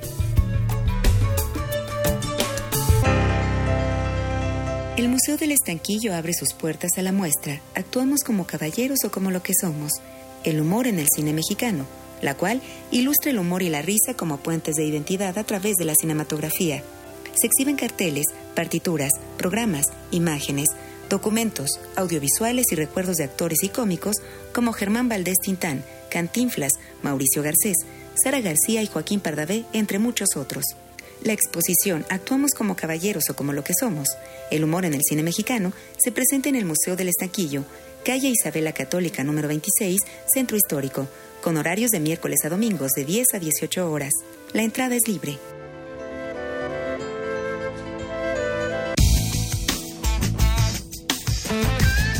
El Centro Cultural Helénico presenta la obra Terror de Ferdinand von Schirach, con la traducción de Anna Graham y la dirección de Antonio Vega. La historia cuenta cómo un piloto de la Fuerza Aérea Alemana decide derribar un avión comercial secuestrado por un terrorista que pretende estrellar la aeronave contra un estadio de fútbol, donde se encuentran 70.000 personas. En la obra, el público toma el papel de jurado y decide si el piloto es culpable de asesinato. La obra Terror se escenifica los jueves y viernes a las 20.30 horas, sábados 18 horas y 20.30 horas, y domingos a las 18 horas en el Teatro Helénico del Centro Cultural Helénico. Avenida Revolución número 1500, Colonia Guadalupeín. Boletos en taquilla, descuentos a profesores, estudiantes y afiliados al INAPAM.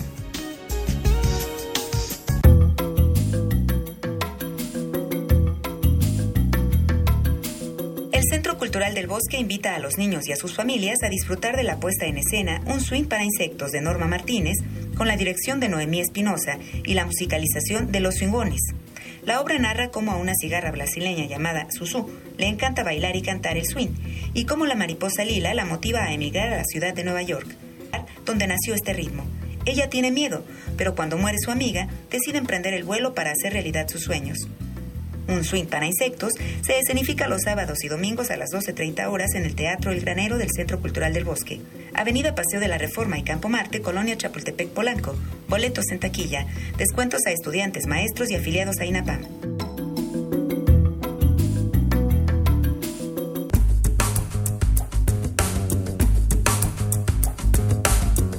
Fueron las recomendaciones que RTC y la Secretaría de Cultura traen para ti esta semana. Para más información, comunícate sin costo al 01800 Cultura o visita la página www.mexicoescultura.com.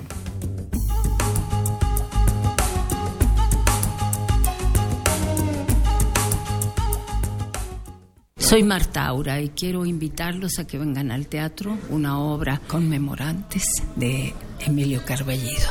A los 50 años de la masacre de Tlatelolco. Conmemorantes. Obra de Emilio Carballido bajo la dirección de Emilio Méndez. Sala Miguel Covarrubias del Centro Cultural Universitario. Funciones 27, 28 y 29 de septiembre a las 19 horas. La entrada es libre. Cupo limitado.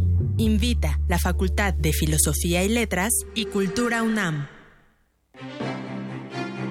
El Museo Nacional de Arte exhibe la muestra Cliptoteca de la Piedra al Barro, escultura mexicana siglos XIX y XX, que reúne más de 70 esculturas en yeso, mármol, bronce, terracota, barro, piedra y madera, además de trabajos sobre papel en la escultura como dibujos, litografías y grabados. La exposición Cliptoteca de la Piedra al Barro, escultura mexicana siglos XIX y XX, se puede visitar en el Museo Nacional de Arte, calle Tacuba número 8, Centro Histórico de la Ciudad de México. La noche. Escenario único para el retrato de identidades marginales. Fiesta, protestas, resistencias. El Museo Universitario del Chopo te invita a mirar un panorama de la agitada vida nocturna de ciudades latinoamericanas a través de la exposición colectiva de fotografía Noches fieras. Cerca de 60 fotógrafos de Colombia, Argentina, Chile, Perú y México en un ejercicio documental que abarca de 1970 a 2017. Inauguración 20 de septiembre de 2018 a las 19 horas. Museo Universitario del Chopo. Doctor Enrique González Martínez, número 10, Santa María la Ribera. Entrada libre. La noche nunca está del todo negra. Siempre queda algo de luz que alcanza a imprimirse en la película. Museo Universitario del Chopo. Festival de Poesía. Las Lenguas de América, Carlos Montemayor, 2018. Manuel Espinosa Zainos, Ixtepec, Puebla, poeta totonaco. Me estoy descubriendo cada vez que escribo un poema, me estoy descubriendo cada vez que hago en mi lengua materna. Así como bailar en una danza regional, así como cantar es un acto de resistencia, escribir un poema también es un acto de resistencia. Para mí es una manera de decir que aquí estamos, que mi lengua no es un dialecto, que es un idioma y que está al mismo nivel de importancia que cualquier idioma de- del mundo. Muchos de nuestros pueblos siguen sin saber leer y escribir en nuestra propia lengua. Yo pienso que a través de la poesía puede contribuir a reactivar la lengua. Bueno, es importante este tipo de festivales porque se visibilizan nuestras lenguas, porque se colocan nuestros idiomas, idiomas originarios y su literatura de un nivel ah, de igual a igual. Eventos como el séptimo Festival de Poesía Las Lenguas de América contribuye a la interculturalidad. ¿No? Fortalece la interculturalidad por, no solo con los pueblos originarios de México y los no indígenas, sino también con todos los del continente y de otros países. Creo que es muy importante porque eh, es una manera de decir que las lenguas originarias valen igual que todos los demás idiomas y que la literatura que estamos haciendo también es importante y que también vale mucho.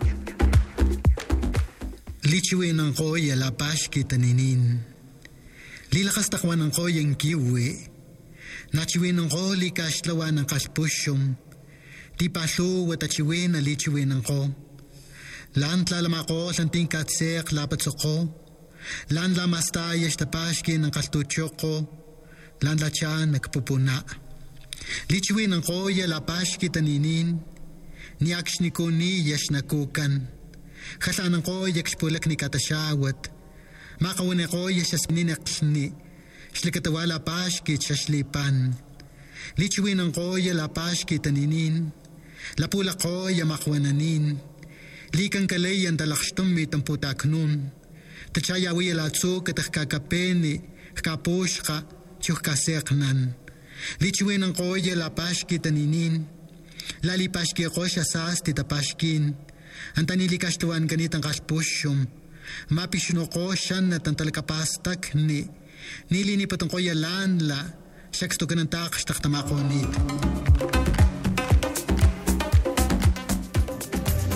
Festival de Poesía. Las Lenguas de América, Carlos Montemayor. 2018. Hola, ¿qué tal amigos? Muy buenas noches. Gracias por continuar en sintonía del 96.1 de FM aquí en Radio UNAM para este cierre de programación musical. Queremos presentarles a continuación la pieza Agitation de Miles Davis, seguida de Round Midnight de Thelonious Monk. Cerraremos posteriormente con algo de Jimmy Heath titulado Gingerbread Boy. Estas piezas, parte del álbum Miles Davis Quintet, Live in Europe 1967, editados por Columbia y Sony Music en el 2011.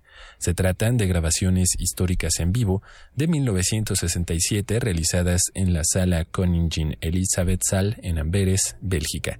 Interpretan estas piezas Herbie Hancock en el piano, Ron Carter en el contrabajo, Tony Williams en las percusiones, Wayne Shorter a cargo del saxofón tenor y la trompeta de Miles Davis.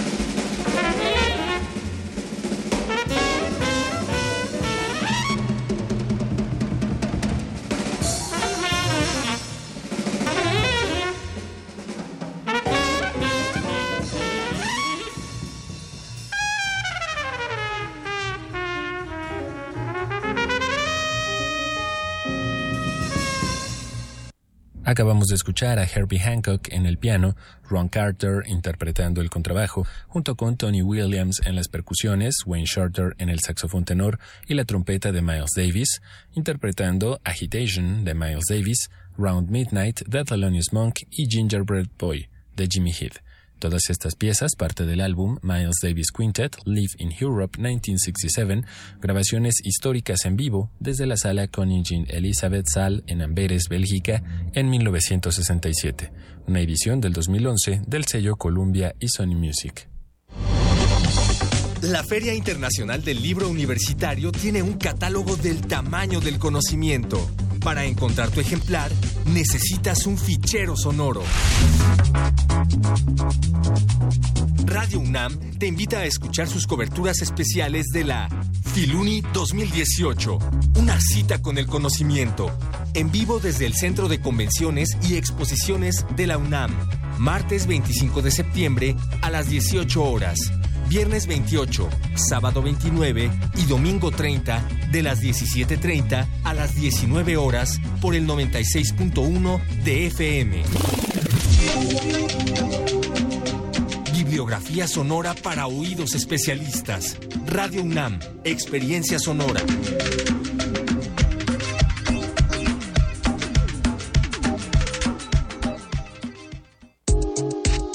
Psicología observa al ser humano, sus escenarios y comprende su diversidad.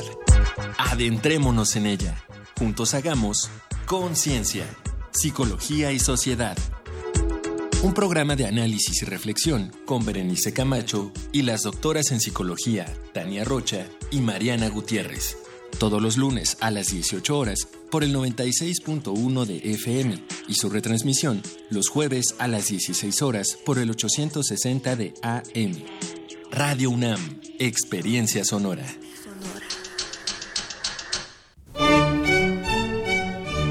Tenemos la fusión exquisita para ti. Dos esencias finamente mezcladas que al entrar en contacto con tu ser te harán bailar. Diáspora de la danza. La música a través del cuerpo. Acompaña a Juan Arturo Brennan de lunes a viernes a las 6.40 de la mañana y a las 15 horas por el 96.1 de FM. Radio UNAM. Experiencia sonora.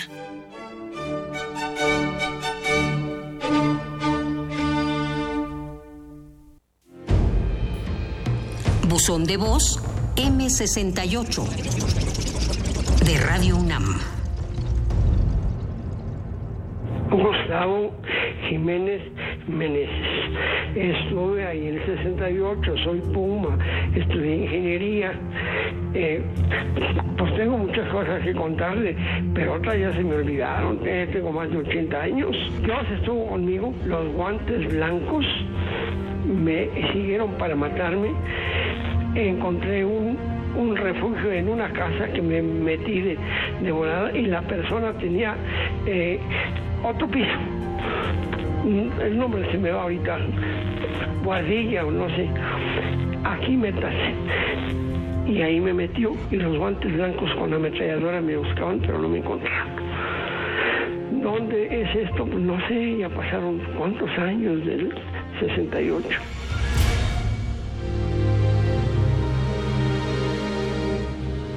Gracias por compartir su testimonio. Recuerde que nos puede llamar al 56 23 32 81. Radio UNAM. Experiencia sonora. Continuamos con más música esta noche, escuchando ahora Giant Steps de John Coltrane, incluida en el álbum Giant Steps, In Memory of John Coltrane, una edición a cargo de Enya del 2012.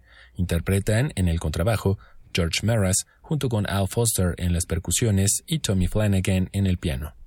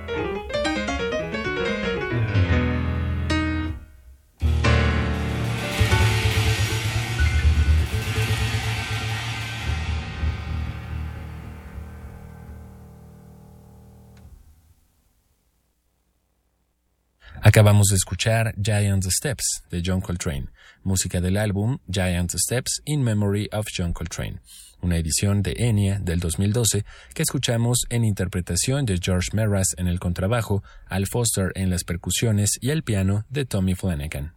El peso exacto de un colibrí.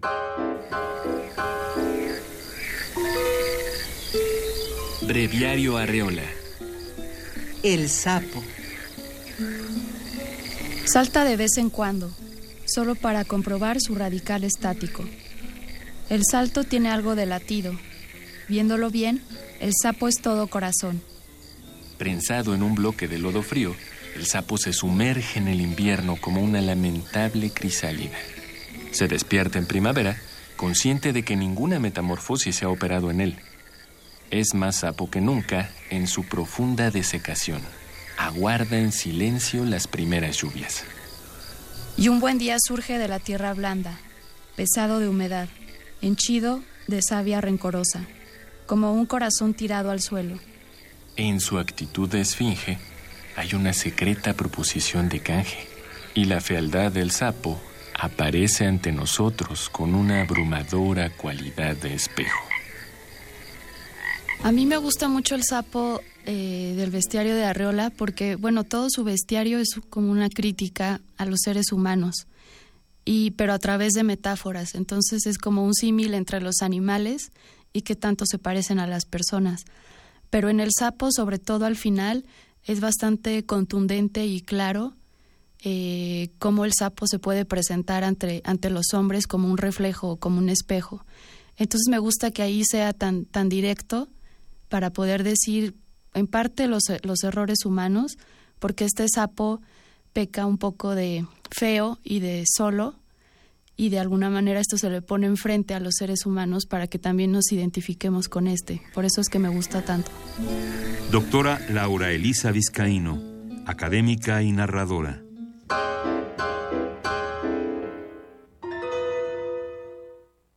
Cerramos esta noche de música aquí en el 96.1 de FM Radio UNAM, ofreciéndoles otra versión de Giant Steps de John Coltrane, seguida de It's Time de Max Roach. Estas piezas en el álbum The Long March, editado en 2009 por el sello Hat Hoot.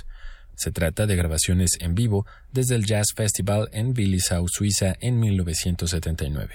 Interpretan Archie Shepp en el saxofón tenor y Max Roach en las percusiones.